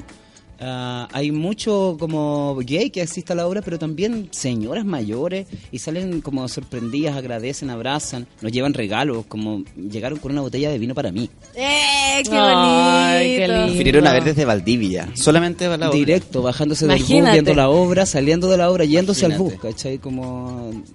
Es, es súper Necesito saber a qué horas termina porque tengo que tomar el bus. Sí, así Así. mismo. ¿Cuánto dura? Porque quiero saber si me voy a tener que quedar en Santiago. Maravilla. ¿cuándo van a venir a Osorno? Oye, ¿y tú, Nico, tenías como actor esta necesidad de poner también, eh, ya sea en el teatro, en la tele o donde sea, eh, como otras temáticas de acuerdo a lo que uno ve? Por supuesto. Obvio que sí, sobre todo temáticas que lleguen a muchas personas, eh, no solamente a la, a la gente de teatro, a los mismos artistas que van al teatro. Eh, Que una sino lata, que- una La lata, el día del Sí, estreno. porque- El día del estreno. sí, un día del estreno, esa Y crítica. después, y después te dicen, no, yo, yo que tuve en esta partería. Pero sabéis que en el día del Puta, estreno apoya, ganamos igual. Bajaría Ganamos la luz. igual. Fue súper fuerte lo que pasó el día del estreno también, porque hay un momento particular en la obra en que la gente ríe mucho, el público general ríe y aplaude, como interrumpiendo la obra, que no es una Sacamos costumbre como la de de teatro. obra. Imagínate. ¿Cachai? Y sucedió para el día del estreno también, con todas estas personas que después a la salida te dicen, mira, yo arreglaría esto así, pondría esto acá. Igual está un poco oscuro, le pondría más luz en la cara. nomás, y uno calladito, Claro, sí. tragando mierda. No, y celebrando al final, si da lo mismo. como- Sí, Claro. pero uno sabe que escuchar y que no, que sirve. Uno está en un proceso también de ensayo, entonces eso uno confía en eso. En realidad nomás. yo creo que todo lo que te dice después la gente es lo mismo, la, la misma paja que uno se dio Sí, todo el sí, proceso. claro. Sí. Si ponemos esto acá y dicen, ¿por qué está oscuro? Bueno, no sabéis la vuelta Da que le dimos mismo. para poner la luz así. Sí. Es como, Cállate. más? Bueno, Cállate. volviendo a la pregunta, Por favor, ¿cuál Nicolás. era? Retoma, retoma. Que para, si para ti es necesario poner como eh, temáticas Ah, bueno, distintas sí. para el público, Sí. como actor, digamos, como creador. Sí. Para mí es súper importante, es, bueno, eh, fue muy difícil también aceptar el desafío de hacer Romeo. Como no de aceptarlo, de, de hacerlo no, sino que de aceptar yo hacer Romeo. Como es un personaje clásico, que está claro. tan, tan afuera de sí mismo, ¿cachai? Está tan enamorado, es tan libre también en ese amar. Entonces es muy bonita esa apuesta de Romeo en contemporáneo, ¿cachai? Entonces para mí es, es importante también demostrarlo, porque es mostrarle también a las personas lo que decía Carlos, como la diversidad, ¿cachai? Como en una persona, como una persona puede ser distinta, puede ser libre, puede amar sin límites, ¿cachai? Amar en dos días. Amar en dos días de manera fulminante. Hace parte de la obra. Romeo se enamora en dos días, dos días. y lo patean. Y es como, nos dimos dos, dos días de beso y él sufre. Y yo me siento tan identificada. O sea, sí, hay mucha gente Hay que me gente que se ríe, se burla de esa escena y yo digo, weón, y uno realmente sufre a veces en dos días. Sí. Pero por supuesto, Sí. si la, la vida es eh, eterna en cinco minutos. Sí. Ya lo dijo. Ya lo dijo. Imagínate. Ya lo Imagínate. dijo el gran Víctor Jara. Oye, eh, Pancito, y para ti, por ejemplo, también estar eh, como... Porque eh, eh, en cine te hemos visto eh, Sí, lo que me van a hacía acá... Lo, ¡Eso! lo que hacía acá es súper importante, Sí. eh, sobre todo porque eh, de algún modo tú vayas aprendiendo, creo, eh, Total. eh, cómo eh, llevar la comedia por un camino eh, interesante, coherente, ¿cachai? Que Mm. voy a hablar de todo y ¡bup! te salís con alguna... te, te- te salís y, y haces reír y es ameno escucharte igual. Como que tenéis varias, varias aristas, te estoy entrevistando. Sí, estoy varias, heavy. varias aristas. ¿Qué onda la actriz? ¿Cómo, ¿Cómo convive la actriz? Porque sé que eh, eh, lo que comentaba, y el- la misticidad o todo el, ahor- Sí. el rollo de los actores más viejos tal vez te, te alejaba un poco. Eh, ¿Te veís como, como actriz de teatro? Sí, ¿sabéis que el, el al día del estreno yo le dije, yo ahí lo pasé pésimo, como que me equivoqué como a mucho tiempo que no actuaba en teatro, me alejé un poco de, de- entonces estaba como demasiado exigiendo y demasiado atrapada. Entonces dije una palabra mala, que era cuarta y no carta, era carta y no- ¿Verdad? Es que lo- nos dijo acá. Vino a sufrir acá, sí. Oye. Dije cuarta en vez de carta, dije cuarta en vez de carta. Ya, y terrible, era terrible para mí. Y ahora que he estado con funciones y funciones, he visto errores garrafales. Garrafales. Garrafales. que na- y Hermoso. Que. Hermoso. Hermoso el error. Claro, y nadie se preocupa de nada, entonces ahora so- solo estoy disfrutando. Ayer salimos ja. ¿Por qué? Me A ver, un vaso de agua Ah. dos segundos antes de entrar. Ah, chao, tenía que entrar nomás. po. Y salí toda como campeona, pero me da.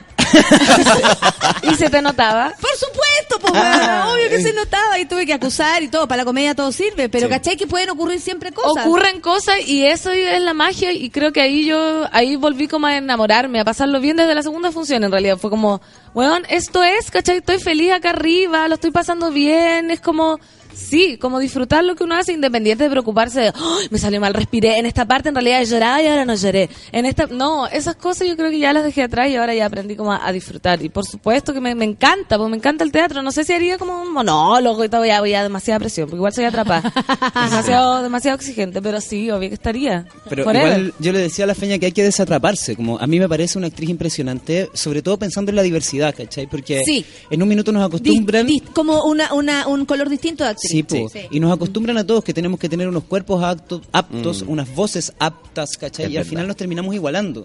Eh, y contar con personas distintas y pensar también, yo les decía a los chiquillos, como estamos trabajando para las personas, como mientras nosotros ensayamos, no estamos fijando nada, estamos pensando algo para el momento en que lleguen las personas. Y ahí vamos a comprobar si existe o no existe lo que nosotros Ahí, hacemos. ahí agarra vida. En Claro. la cancha de los gallos. Entonces, como, y ahora les digo también, seguimos ensayando, o sea, tenemos todos los días un espacio nuevo para ensayar y con personas, que es lo más lindo, ¿cachai? Cuando sigue una temporada, lo bonito que tiene es que tenéis tiempo de seguir probando. Lo más hermoso, al otro día hay otra Claro. oportunidad. Sí, po, y viene Sí, la gente a mirarte y piensa una cosa, el otro día piensa otra, y uno puede probar una cosa y luego otra, es, es muy bonito. Oye, Nico, ¿qué ha dicho la gente de la obra? Está ¿Con qué te hay feliz. encontrado? ¿Sabéis que las redes sociales han estallado? El hashtag. Romeo y Julián estalló. Estalló. Estalló. Hay más de 1500 publicaciones.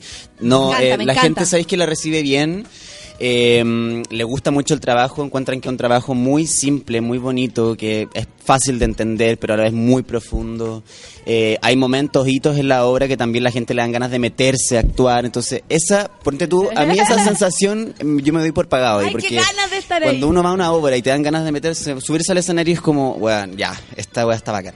Perdón, perdón por las palabras. Puedes decir lo que quieras. Te pusiste cartuchista. Me puse cartuchista. No, pero ¿sabes qué? Eh, sí, estamos, la gente está muy feliz, muy contenta, están sorprendidos también de que eh, por el grupo, por lo distinto Aparte, no, tienen ustedes como el, no tienen ustedes como la sensación de que, por ejemplo, para la diversidad, si lo queremos ver así, o temas diversos, siempre ha sido tratados como desde el, desde la comedia, pero incluso desde la, de lo burdo de la comedia, como, Mm. como que no hay nada para ver, digamos, ¿cachai? Claro, así como, como, la imagen del cochihuás, ¿cachai? Como hay una cuestión mismo, edad. Como de- eso, pero, Morandé. pero el amor, pero lucir Mm. el amor entre dos hombres, que puede ser el amor entre dos mujeres, entre el amor entre un hombre y una mujer, etcétera, el amor, Sí. Sí. ¿cachai? Es otra cosa. No te morís Sí. como lloraba yo el día del estreno. O sea, se prende la luz, tenéis dos personas para arriba del escenario, solo dos personas de uniforme, y al ratito después lo primero que veis es un beso entre dos hombres de uniforme. como Y 30, más 40 preciosa, segundos ¿no? de dos niñitos dándose besos y tú decís, sí, ¿por qué no? ¿Cachai? Como, a mí obviamente no me Y asusta aparte, ni nada, ¿qué es lo ¿por que qué está no? pasando? Sí, po. Si es la realidad también. Es lo que viene pasando ya, hace rato Sí. ya. Sí. O sea, francamente, desde los griegos que viene Sí. pasando. Francamente. Es como estar ocultando algo que está a la vista de todos. Sí. No hay que tapar el sol con un dedo. Ni con dos. ni con nada. Oye, eh, dice la gente, vengan a Punta Arena a mostrar la obra. Sí, por favor, compártenos con tu teatro regional, pídele ahí a la gente, a las autoridades, etcétera, que nos lleven. como- Ahora hay teatro regional en Punta Arena. Sí, pues, hay De en las hecho, 15 se- regiones. Yo no Sí. conozco Punta Arena ni Concepción, así que llévennos. No conozco Concepción, ¿puedes creerlo? Imagínate, Concepción es no. precioso. Una gira Imagínate- nacional queremos, por favor, que nos ayude el público Sería a pedirla. maravilloso. La obra tiene momentos que te atrapan, por favor. Es hermoso, dice el, el Luis. No, no, no es Luis, es el Migue, el Migue que lo fue a ver. Sí. Estoy tan feliz, mañana sin miedo y el 9 de septiembre Romeo y Julián, dice Luis Pepe Pin. Estamos amigos. buena. agarrándolas todas. Qué excelentes invitados, dice el Antonio Gutiérrez. Felicitaciones por crear algo nuevo sobre una obra tan clásica. Ah, Eso lindo. también ha sido un poco el comentario, ¿no? Como darle la vuelta a algo que para nosotros es como casi que te sabís perfecta Romeo y Julieta. Sí, po. Igual también uno dice que se sabe perfecto Romeo y Julieta, pero nadie se acuerda que es una historia entre una muchacha de 14 años y uno de 17 Claro. y que se mueren en cinco días, ¿cachai? Como todos dicen, ah, el amor, Romeo y Julieta, pero es de verdad, es una muchachita que ve a un muchachito, listo, se aman, no los dejan, mueren. Como... Sí, qué apasionado. Qué terrible, pero nos pasa, no sé si a los 14. No sé, si a envenenar, hija, por ahí. No, no. Quizá una Mauro curadera. Castro dice, claro, Una que me sienta que me va a morir es otra cosa, po. Una intoxicada es otra Sí, cosa. la cañita. Fui ayer a Romeo y Julián, dice el Mauro Castro, A y es ver. muy buena, 100% recomendable. Mi parte favorita fue el cuadro de la fiesta. Qué lindo. Ah, mira. Ahí La cuando la gente se quiere subir al escenario. Sí, ahí la Sí. gente se quiere subir. Spoiler, cuidado. Eh, la Fernanda como entrevistada, amor eterno para ella, éxito Gracias, a todo el gracias. elenco. Eh, qué guapa la invitada, quiero saber más de ella, Eh, dice gracias. Víctor Velázquez. Gracias. Víctor Velázquez lo conoce. No, no lo ubico. Nico Almendras dice que su parte favorita también es la fiesta. Mira, Mira. mira, porque pasa ese, con- ese es un lado polémico del, de la obra, porque a mí también es que te me dice, ay, se me hizo eterna. el, el baile. y Pero ¿quiénes como, fueron? ah, Como la gente del estreno, Del ¿no? teatro, sí, pues, gente de pero es que teatro. La gente no puede Ay. esperar, como no, no poder gozar algo sin analizarlo, como... Claro. No, o como ¿Por esto qué? hasta su final, algo tendrá que proponer una escena hasta que el final de, de- hasta que termine. Es como ya, pues ya, ya, ya vi la, ya vi la fiesta. Claro. No, pues hijo, a lo mejor va a pasar algo al final que usted no O sea, conoce. hay 13 Calmao. vestuarios, ¿cachai? Como en una onda flúor, el J vino de Argentina a hacer unos vestuarios impresionantes. Precioso. 7 8 minutos para mirar los vestuarios y estáis aburrido ver a la gente bailando, no seas egoísta, po. Eso, eso, qué bueno. Eso me gusta a mí del Carlos como director, que también me da la confianza que él está tan seguro de lo que propone y lo que hace que uno como actriz de, de él y de su obra, como que, bueno, estáis confiando. Total, tú decís, por algo nos eligió, por algo está eligiendo lo que Y, dice. y no les parece que es una forma distinta pararse también en el, en el teatro eh, y en la forma de hacer teatro? Porque Sí, po. eh, como que uno queda, eh, actor o no, tú quedas lejos de los actores. Es como que hasta ellos hacen esa separación contigo. Es como que tenés que pasar eh, la experiencia. Y es como, Mm. bueno, si no tengo experiencia, ¿cómo quieres Sí. que, que gane experiencia si no me subo al escenario contigo Sí. ahora? ¿cachai? Sí.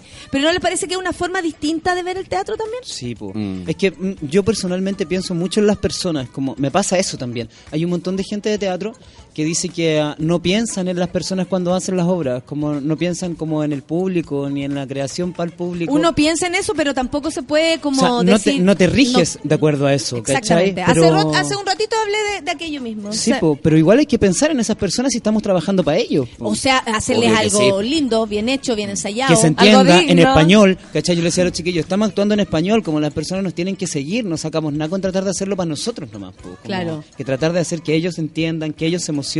Es súper bonito lo que pasa con el público. Contar la verdad. historia. Que cuando uno Eh. entiende eso, oye.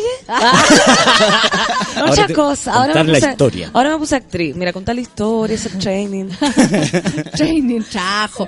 El Migue dice, fui con un amigo bailarín y nos ocurrió eso, quisimos estar ahí. Nos pasaron tantas cosas. Ah. Dice el Migue, qué, qué bacán que a la gente le pasen cosas, incluso más de las que tú podías ir como Imaginar. Contemplar. como contemplar para, Sí. para, para más adelante. Hay muchas personas que quieren repetirse la obra también, ir de nuevo. Eso sí que, ¿Cachai? o sea, eso ya es como Eso es- Negrester. Sí, qué lindo sería. ¿eh? Sería súper lindo. Y por eso digo, insisto, gira nacional, por favor, el que Acá pueda están ayudarnos. diciendo cómo Queremos para llevarlo. hashtag Gira Nacional Romeo Sí, Julián. Sí, ¿cómo por se favor. hace? Por ejemplo, si las personas quisieran comunicarse con ustedes, ya sea para eh, para para llevarlos a regiones, para cuáles son los contactos, porque eh, sabemos que eh, queremos. ¿Cachai? La gente dice, Sí. pucha, ¿por qué no lo traen? Puta, que no se puede. Si ese es el punto, Mm, ¿cachai? sí, Queremos. ¿Cómo Sí. lo hacemos? ¿Se comunican contigo? Esto es el circo chamorro, entonces hay que comunicarse Igual a través que- de las redes todo sociales, conmigo, con Camila, que es la productora, que Da- somos nosotros mail. los que vemos eso. ¿Cuál? Eso, mail, Twitter, todas las Es cosas. mucho más fácil por redes sociales, porque si tú ponís, por ejemplo, hashtag Romeo y Julián, encontráis la página o el Instagram de la compañía, eh, que es Legión Escénica de Chile, que es un nombre bastante largo.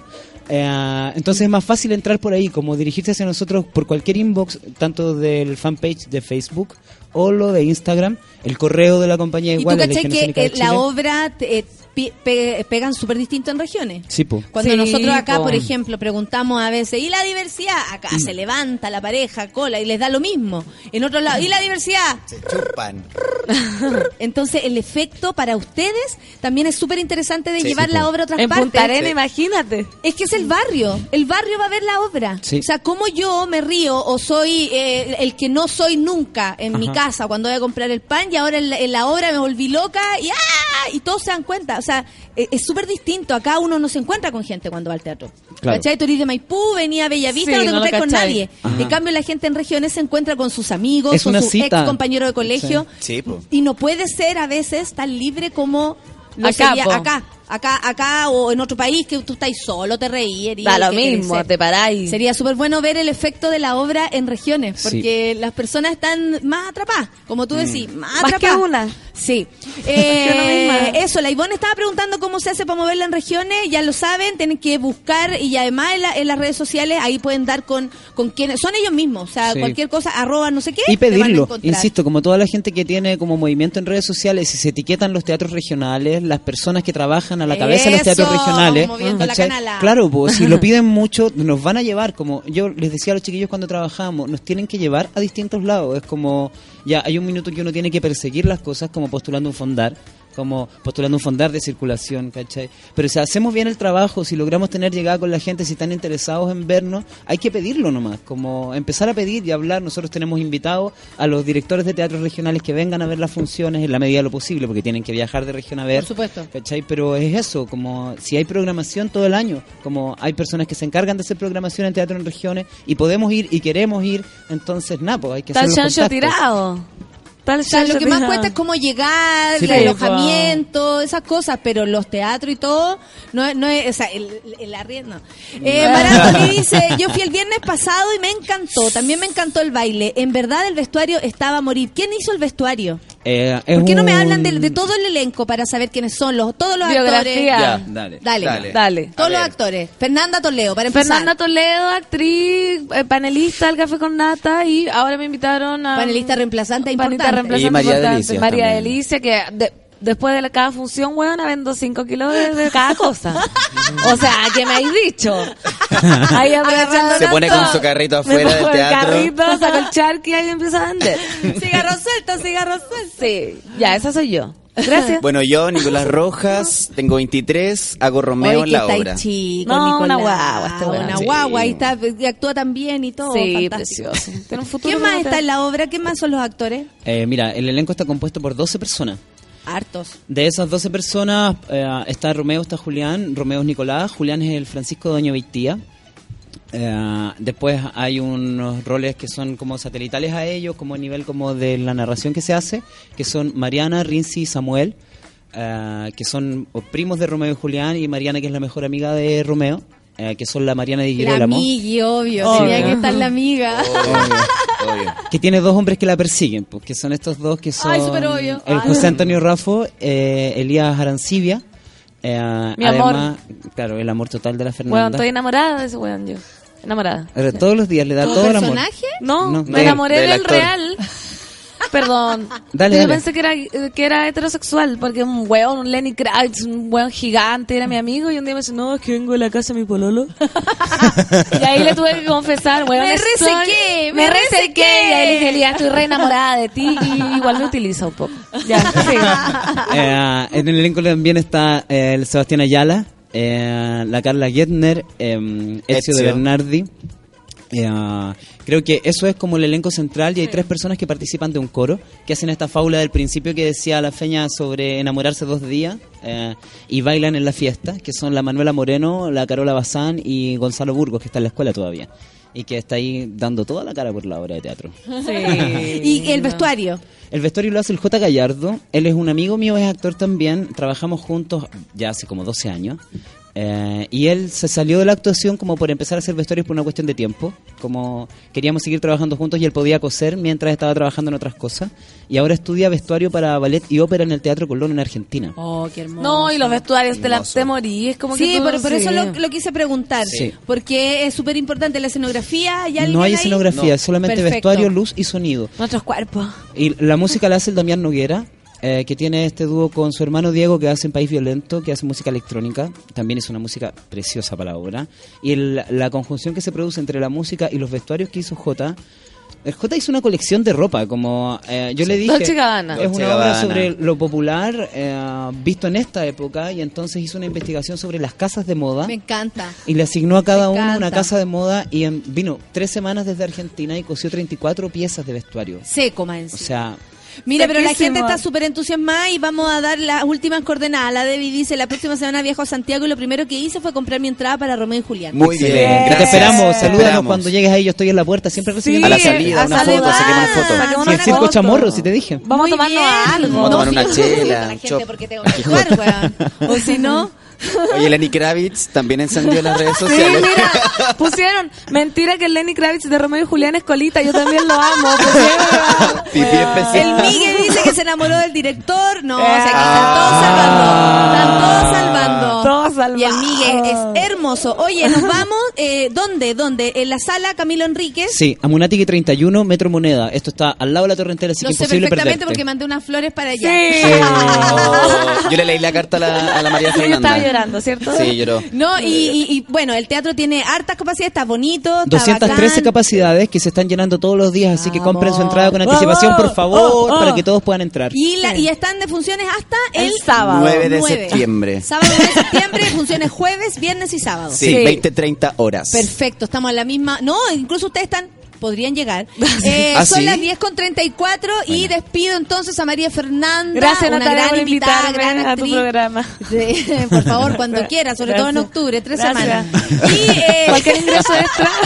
Te invito en octubre, tres semanas. Eh, a- al Nico, por supuesto, Nico, que te vaya súper bien en tu carrera. en- tú eres tremendamente talentoso. Y, es que, y queremos verte, queremos verte mucho. Aparte, eres hermoso. Yo Eh. Y a Ah. Carlos, eh, gracias, po, gracias por Dale. eh, inventar esto, gracias Muchas por gracias sacar tu corazón y de hacerlo, porque cuando uno lo hace parece que resulta. Sí, parece que sí. Yo estaba súper emocionado estos días. Encuentro que es muy Sí. bonito querer hacer algo como desde Y que adentro. la gente lo reciba así y, y que heavy lo necesario que era Sí. que existiera también Romeo y Julián. Sí. Así que es- se lo Vamos arriba, Muchas gracias. perro. Vamos arriba. A vender toda la entrada, bueno, vamos arriba. Vamos arriba, Son las 10 con 35 con Bye. Lenny Kravitz y todos nos vamos a escuchar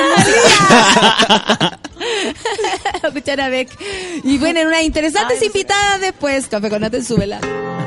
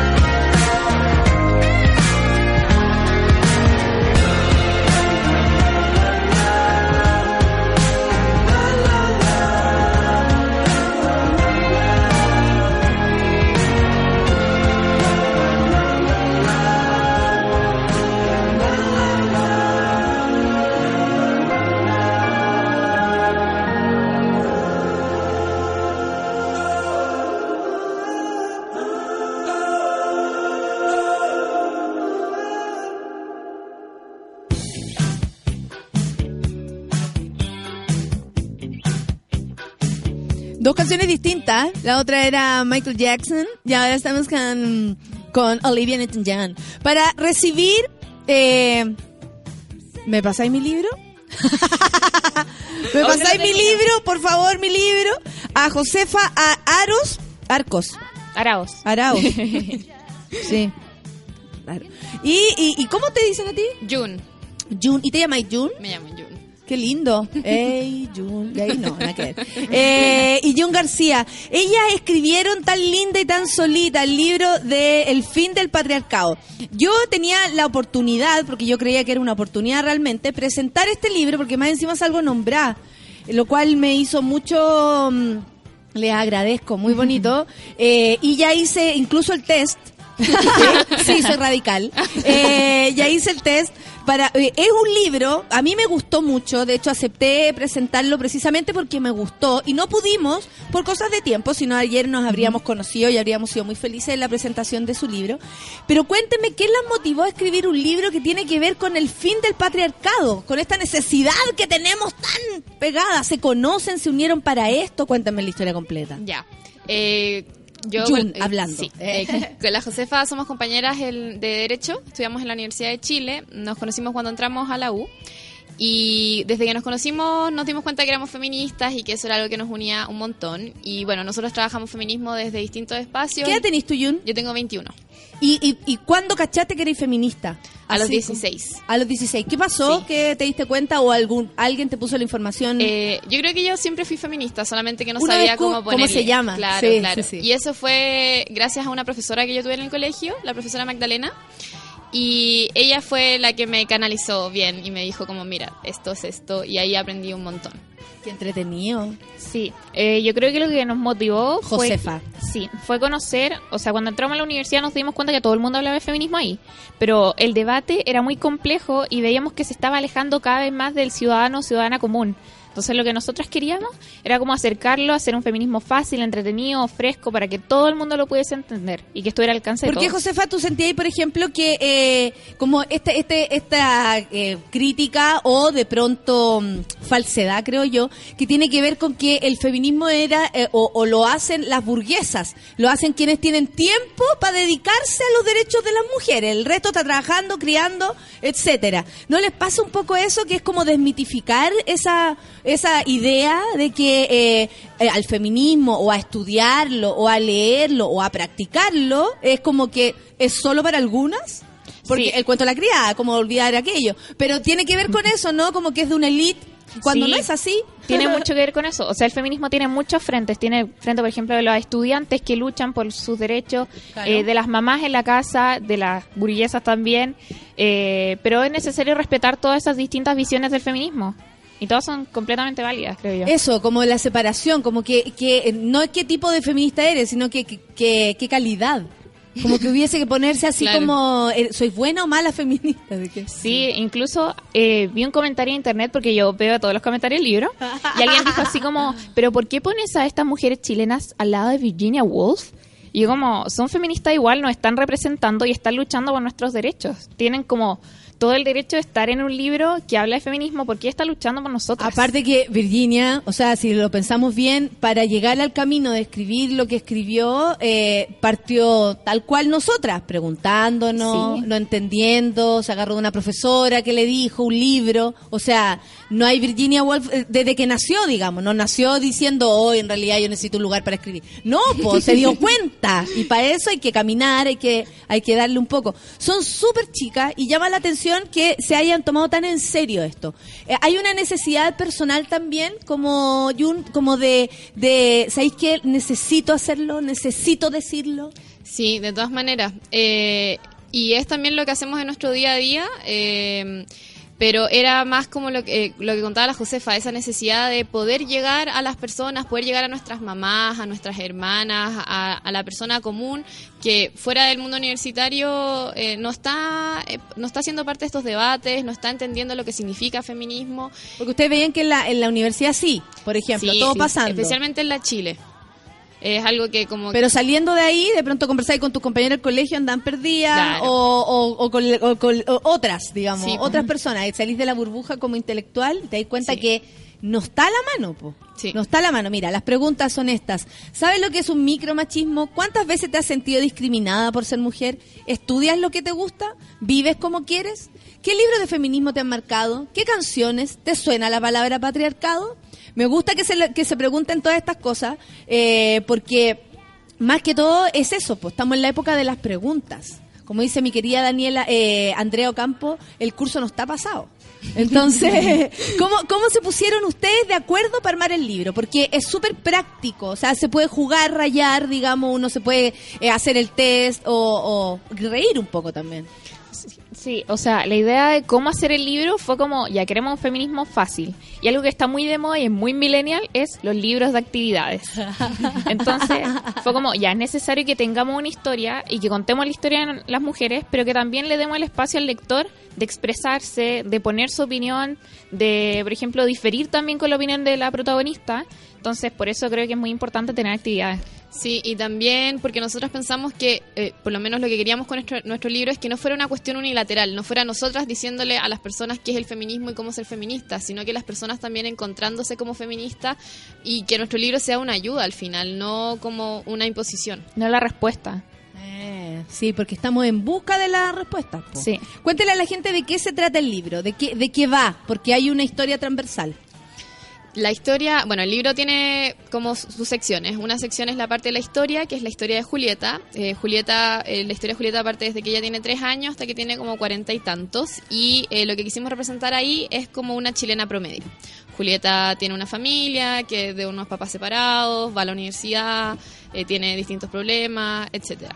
Y por otra parte están las partes como de actividades, de reflexión, eh, más informativas, más pedagógicas, como los test, las actividades, em, las preguntas frecuentes, los sentidos comunes. También quisimos rebatir ciertas cuestiones que se hablan mucho sobre el feminismo.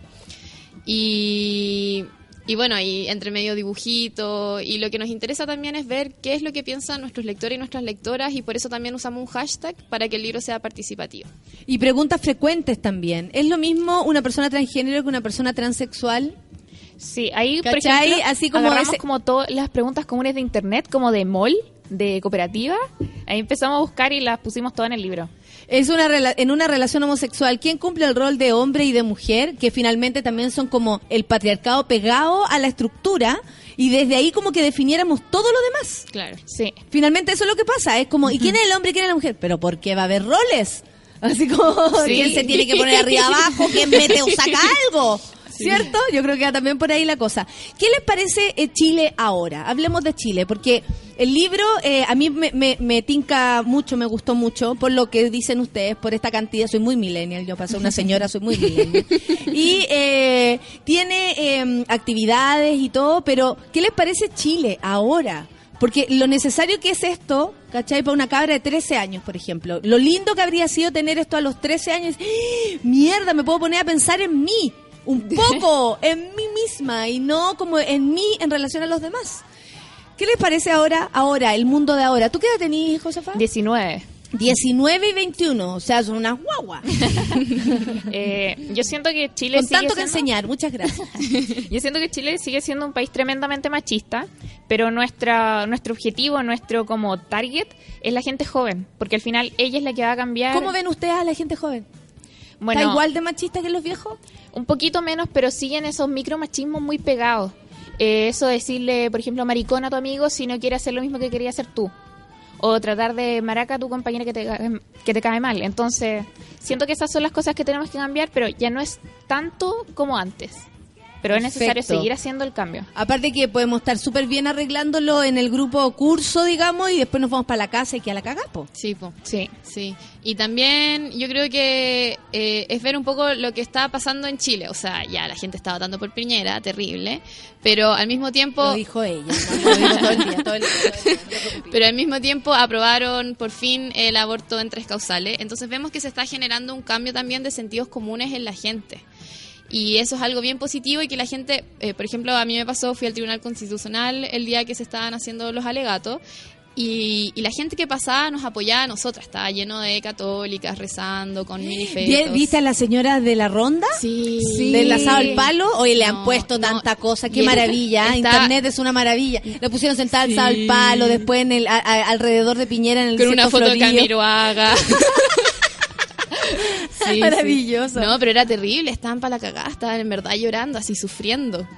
Y nosotras Hermoso. gritando y la gente que pasaba nos apoyaba mucho, nos traían... Levanta el teléfono para que no nos haga... pss. Nos traían nos traían agua para que pudiéramos ir gritando, nos traían jugo. O sea, como que tú vivenciaste que es como el 70% de la población que está de acuerdo con un Chile eh, que en ese aspecto se pone en el lugar de la mujer, porque finalmente Sí, no es más sí. que eso. O sea, al viejo de 50 años, si no le preocupa su nieta o su hija o su esposa, si es que tuviera, puta, por último le tiene que preocupar las niñas del mundo, las niñas de Chile. Claro. Sí, y uno con esto del aborto en tres causales, se nota mucho lo que está pasando en Chile. Hay cambios, pero no son suficientes. Porque, aparte, en tres causales. Sí, O sea, Solo de- que- habiendo y muy 20.000. restringida, y aún así se debate sobre si son realmente causales válidas para abortar. Además, ¿habrá sido violada? Claro, y que las no mujeres vamos claro. a mentir y todo ese tipo de cosas. Oye, eh, eh, del derecho a escribir un libro, eh, ¿se piensan dedicar, van a seguir estudiando derecho o ahora se quieren lanzar como estrellas de, de la literatura? No, seguir estudiando. Sí. Es que igual el derecho te entrega como ciertas herramientas como para defender el feminismo y formarte, porque es como una carrera súper integral igual. Sí. Entonces, no, yo quiero seguir, pero ¿Y qué- dedicarme como investigación. Eso, ¿qué te, qué te veías haciendo? E investigación, ahora he estado trabajando, por ejemplo, en una investigación sobre mujeres en la ciencia. Eh, Está y- muy entreteso. Sí, entonces me gusta dedicarme a eso, a los temas de género y cómo el derecho los afecta. ¿Y a ti. Jun? A mí, bueno, yo de todas maneras encuentro que ser escritora es mucho más entretenido que ser abogada. Completamente. Pero, o sea, voy a terminar la carrera sí o sí, o si no mis papás me matan. Eh, a mí... No, te- Sí. el patriarcado te va a matar. ¿eh? Uniendo las Sí, cosas. no, no, no, a mí como que yo estudio derecho, no lo sufro, pero tampoco es que soy fanática y por lo mismo yo no me veo como litigante, me veo más trabajando a lo mejor en una ONG, ese tipo de cosas. Me gusta el tema de los derechos humanos. Oye, eh, yo creo que es súper importante, eh, más allá de cualquier cosa, como inspirarse. Hay mujeres que para uno son inspiradoras, así como Virginia Woolf en un momento que uno lee y Sí. dice, bueno, ¿por qué no existes hoy? Te quiero que seas mi amiga y escribirte por Facebook y decirte, ven. Eh, pero eh, de, de pronto nos vamos encontrando con mujeres que nos inspiran, ustedes tienen una lista acá y toda la cuestión, pero también me parece que es una nueva forma de plantearnos cosas, ¿no? La maternidad, por ejemplo, más allá del aborto, eh, la primera idea es la maternidad. Si queremos o no queremos ser madre. No Sí. va porque ah, vamos a abortar o no abortar. No, al contrario, es como viene de antes esta situación, que va de la mano, por supuesto, con la, con la educación que cada uno tenga y con el contexto social. Ese es el punto, que en Chile pareciera que tenemos que lidiar con demasiadas cosas para poder tomar una decisión. ¿No les pasa que la desigualdad en Chile también aumenta eh, el estado del patriarcado, de algún modo? Sí, nosotras por lo menos las dos somos feministas interseccionales. Porque A ver, creemos- cuéntenme esas separaciones, me encanta. Ya, Pues es yo que- así como soy, eh, soy como de la ola número uno y la más Julia. Así como existe un patriarcado que dicta ciertas como desigualdades en el mundo, también existen muchas otras desigualdades contra las que tenemos que luchar. Por ejemplo, existe el racismo, existen diferencias económicas, sociales en el mundo. Eh, entonces nosotros luchamos contra todo eso y el patriarcado ayuda, ¿cierto?, a acentuar aún más todas las otras desigualdades, por ejemplo, de clase. Siempre la mujer que se ve más afectada por el patriarcado es la mujer más pobre. A eso voy.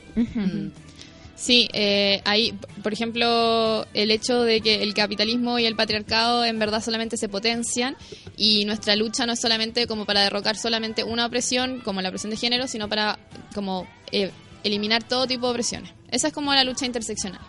Oye, y también siento que de algún modo, como mujeres y como en general feminismo y feministas, eh, estamos como eh, eh, eh, súper a caballo en el mundo. O sea, más allá de que consideremos que Chile vive la prehistoria, eh, yo creo que muchos países en el mundo viven en la prehistoria. Sí. ¿Qué visión tienen del mundo frente a esto? Bueno, eh, hay, claro, está, es que por ejemplo, no sé, porque tenía el caso de Estados Unidos, que hay un montón de feministas liberales.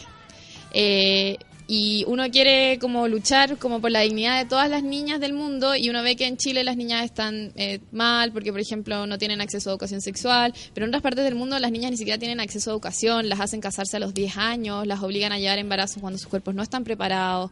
eh, Y con la excusa de que, bueno, así es Oriente, Claro, así, así es la tradición. Así es la tradición. Sí, entonces yo creo que ahí hay que hacer un trabajo inmenso e infinito y probablemente nosotros no lo veamos, pero sí estamos iniciando algo y yo tengo mucha fe de eso, de que el mundo está cambiando un poquito para mejor, yendo a un mejor rumbo. Sí, porque nosotras no luchamos solo por nosotras mismas y por las mujeres chilenas, sino que luchamos por todas las niñas del mundo y las mujeres del mundo también.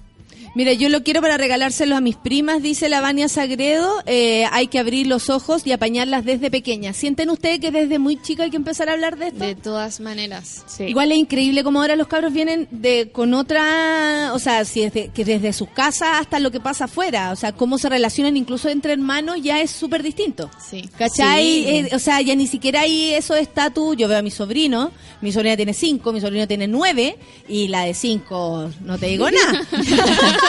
la tiene más clara que el otro. Mira aquí otra persona que me quiere huellar. La Gloria dice que te echo de menos como la guatona buena onda. Soy una flaca estupenda y muy buena onda. la, envidia, la envidia engorda, Gloria. Kim dice, eh, hoy justo le compré hoy el libro, eh, gracias a Ivonne, dice por recomendarlo. Eh, lo envío gratis y quiero leerlo, dice la Kim. ¿Ya lo envió? Buena. Eh, tan linda y tan solita. ¿Por qué le pusieron así? ¿Qué es lo que nos dicen? Sí, ese es el típico dicho rancio que te dice un viejo cuando está ahí esperando la micro o que te dice un compañero en el carrete cuando te alejas a respirar un poco. Y es como el hecho de que las mujeres no podemos estar solas por decisión, sino que estamos solas porque no tenemos hombre. eh, y es un poco... Solas estamos desprotegidas. Claro, Sí. claro. Y es como, esa frase siento que representa muy bien como el machismo chileno, ese machismo que creen que no daña, pero en realidad sí lo hace porque nos impone ciertos estereotipos a las Sobre la protección. Claro, como la sí. mujer necesita ser protegida. A la mujer le gusta que la cuiden. Toda esa wea. y después tú te, te veías un poco más segura. Es que tú parece que no necesitáis nada. Oye, ¿cuál ha sido la experiencia con los pololos o polola? ¿En qué andan? Las dos pololeamos. Eh, ¿Te pololeando? Sí. ¡Huevona, le no sabían! Sí, sí, sí. Se agarra el- Es como te fue... fue te- ¿De cuándo te pololeando, Jun? No, hace como, es que ya mar, ya harto tiempo juntos, pero no, no, no. Pero les pregunto por qué eh, Ah, llevarla a la, a la... Es como llevar este libro a la vida diaria. Sí. Estar en pareja. Sea Sí. quien Sí. sea, hombre, mujer, es estar en pareja y llevar esto a la vida diaria. ¿Cómo, cómo, cómo les va con eso? Es difícil igual como quitar todas esas cuestiones machistas. ¿No le pasa que se enojan con el hueón así sin querer? Ay, una rabia ese. Con él, con él. Sí. Por todos los hombres del mundo, ahí lo veo. Sí, sí, es como, eh, a, a mí mucho me, me pasa, veo algo terrible, pasa algo terrible y es como, concha tu madre, odio a todos los hombres, odio a todos los hombres, en verdad, ¿por qué no soy lesbiana? Odio a todos los hombres. Pero por supuesto, esa es la pregunta, ¿por qué no somos lesbianas? A mí me pasa, por ejemplo, con mi pololo, es que él me... Nos hemos educado mucho en el feminismo los dos juntos. Entonces me pasa mucho que es como... Veo un rayito de esperanza cuando lo miro. ¿Y son jóvenes o son más grandes? No, él es más grande, tiene 22. mi Ah, perfecto.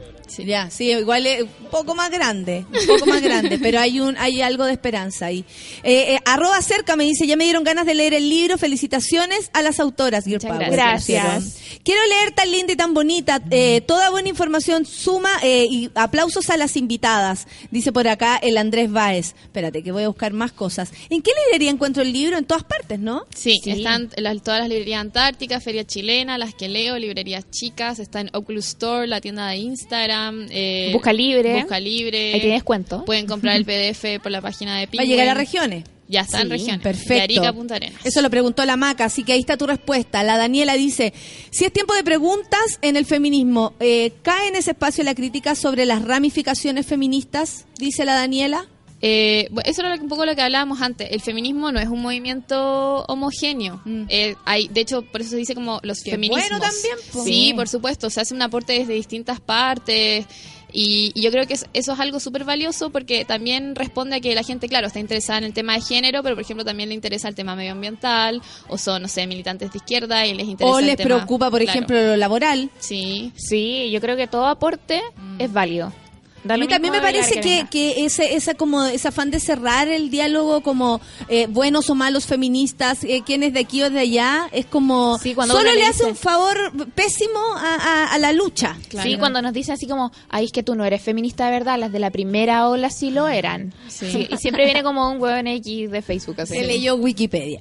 Pauli dice, maravillosas invitadas, ame su libro desde el título, lo quiero, lo leeré y lo regalaré. Me, nos Eh. Estamos vendiendo libros, cabra. Estamos vendiendo libros.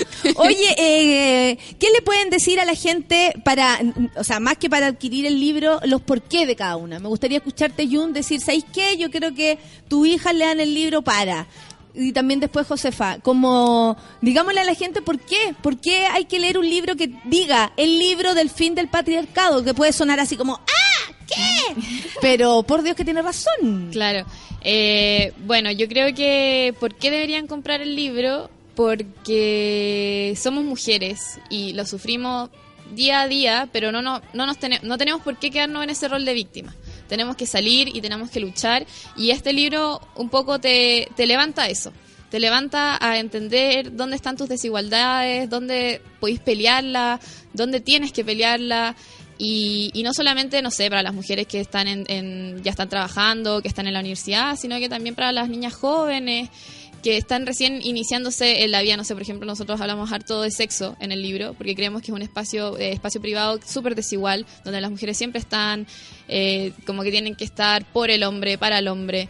Y, y ese tipo de cosas nosotros no las sabíamos cuando teníamos 13, 14 años y también nos hubiera gustado como tenerlas un poco más claras.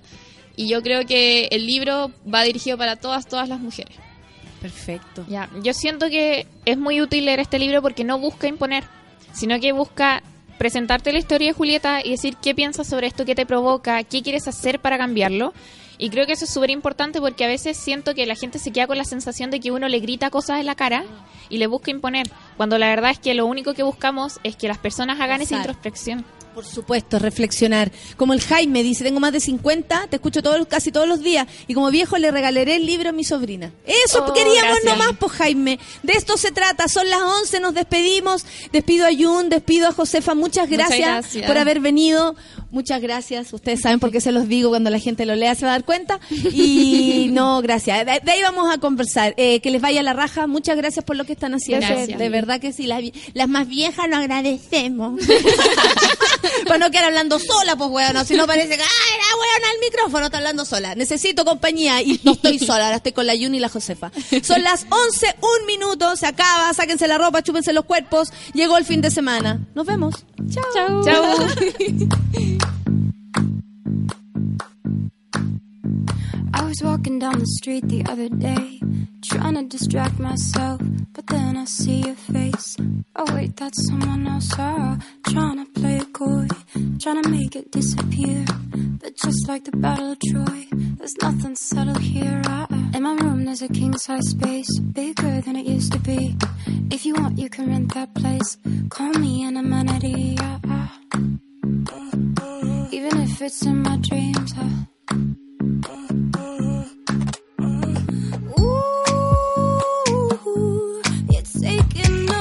fracture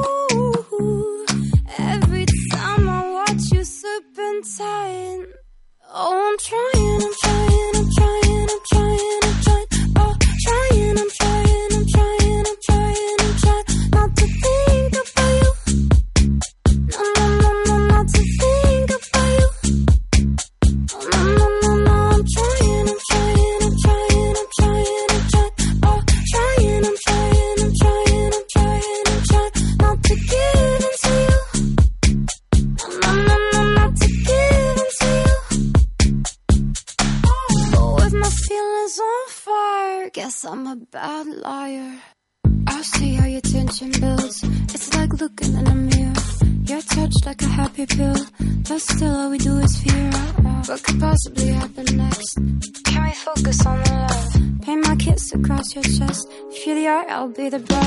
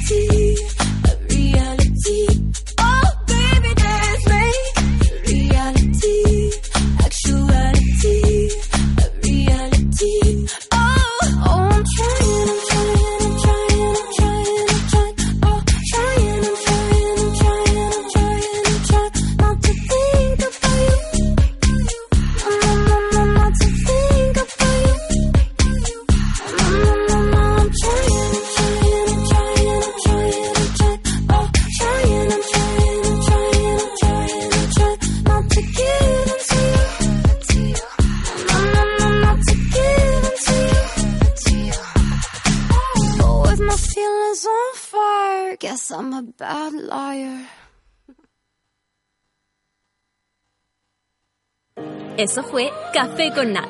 Natalia Valdebenito te espera de lunes a viernes a las 9 de la mañana en el matinal más pitiado de Chile. A mucha honra.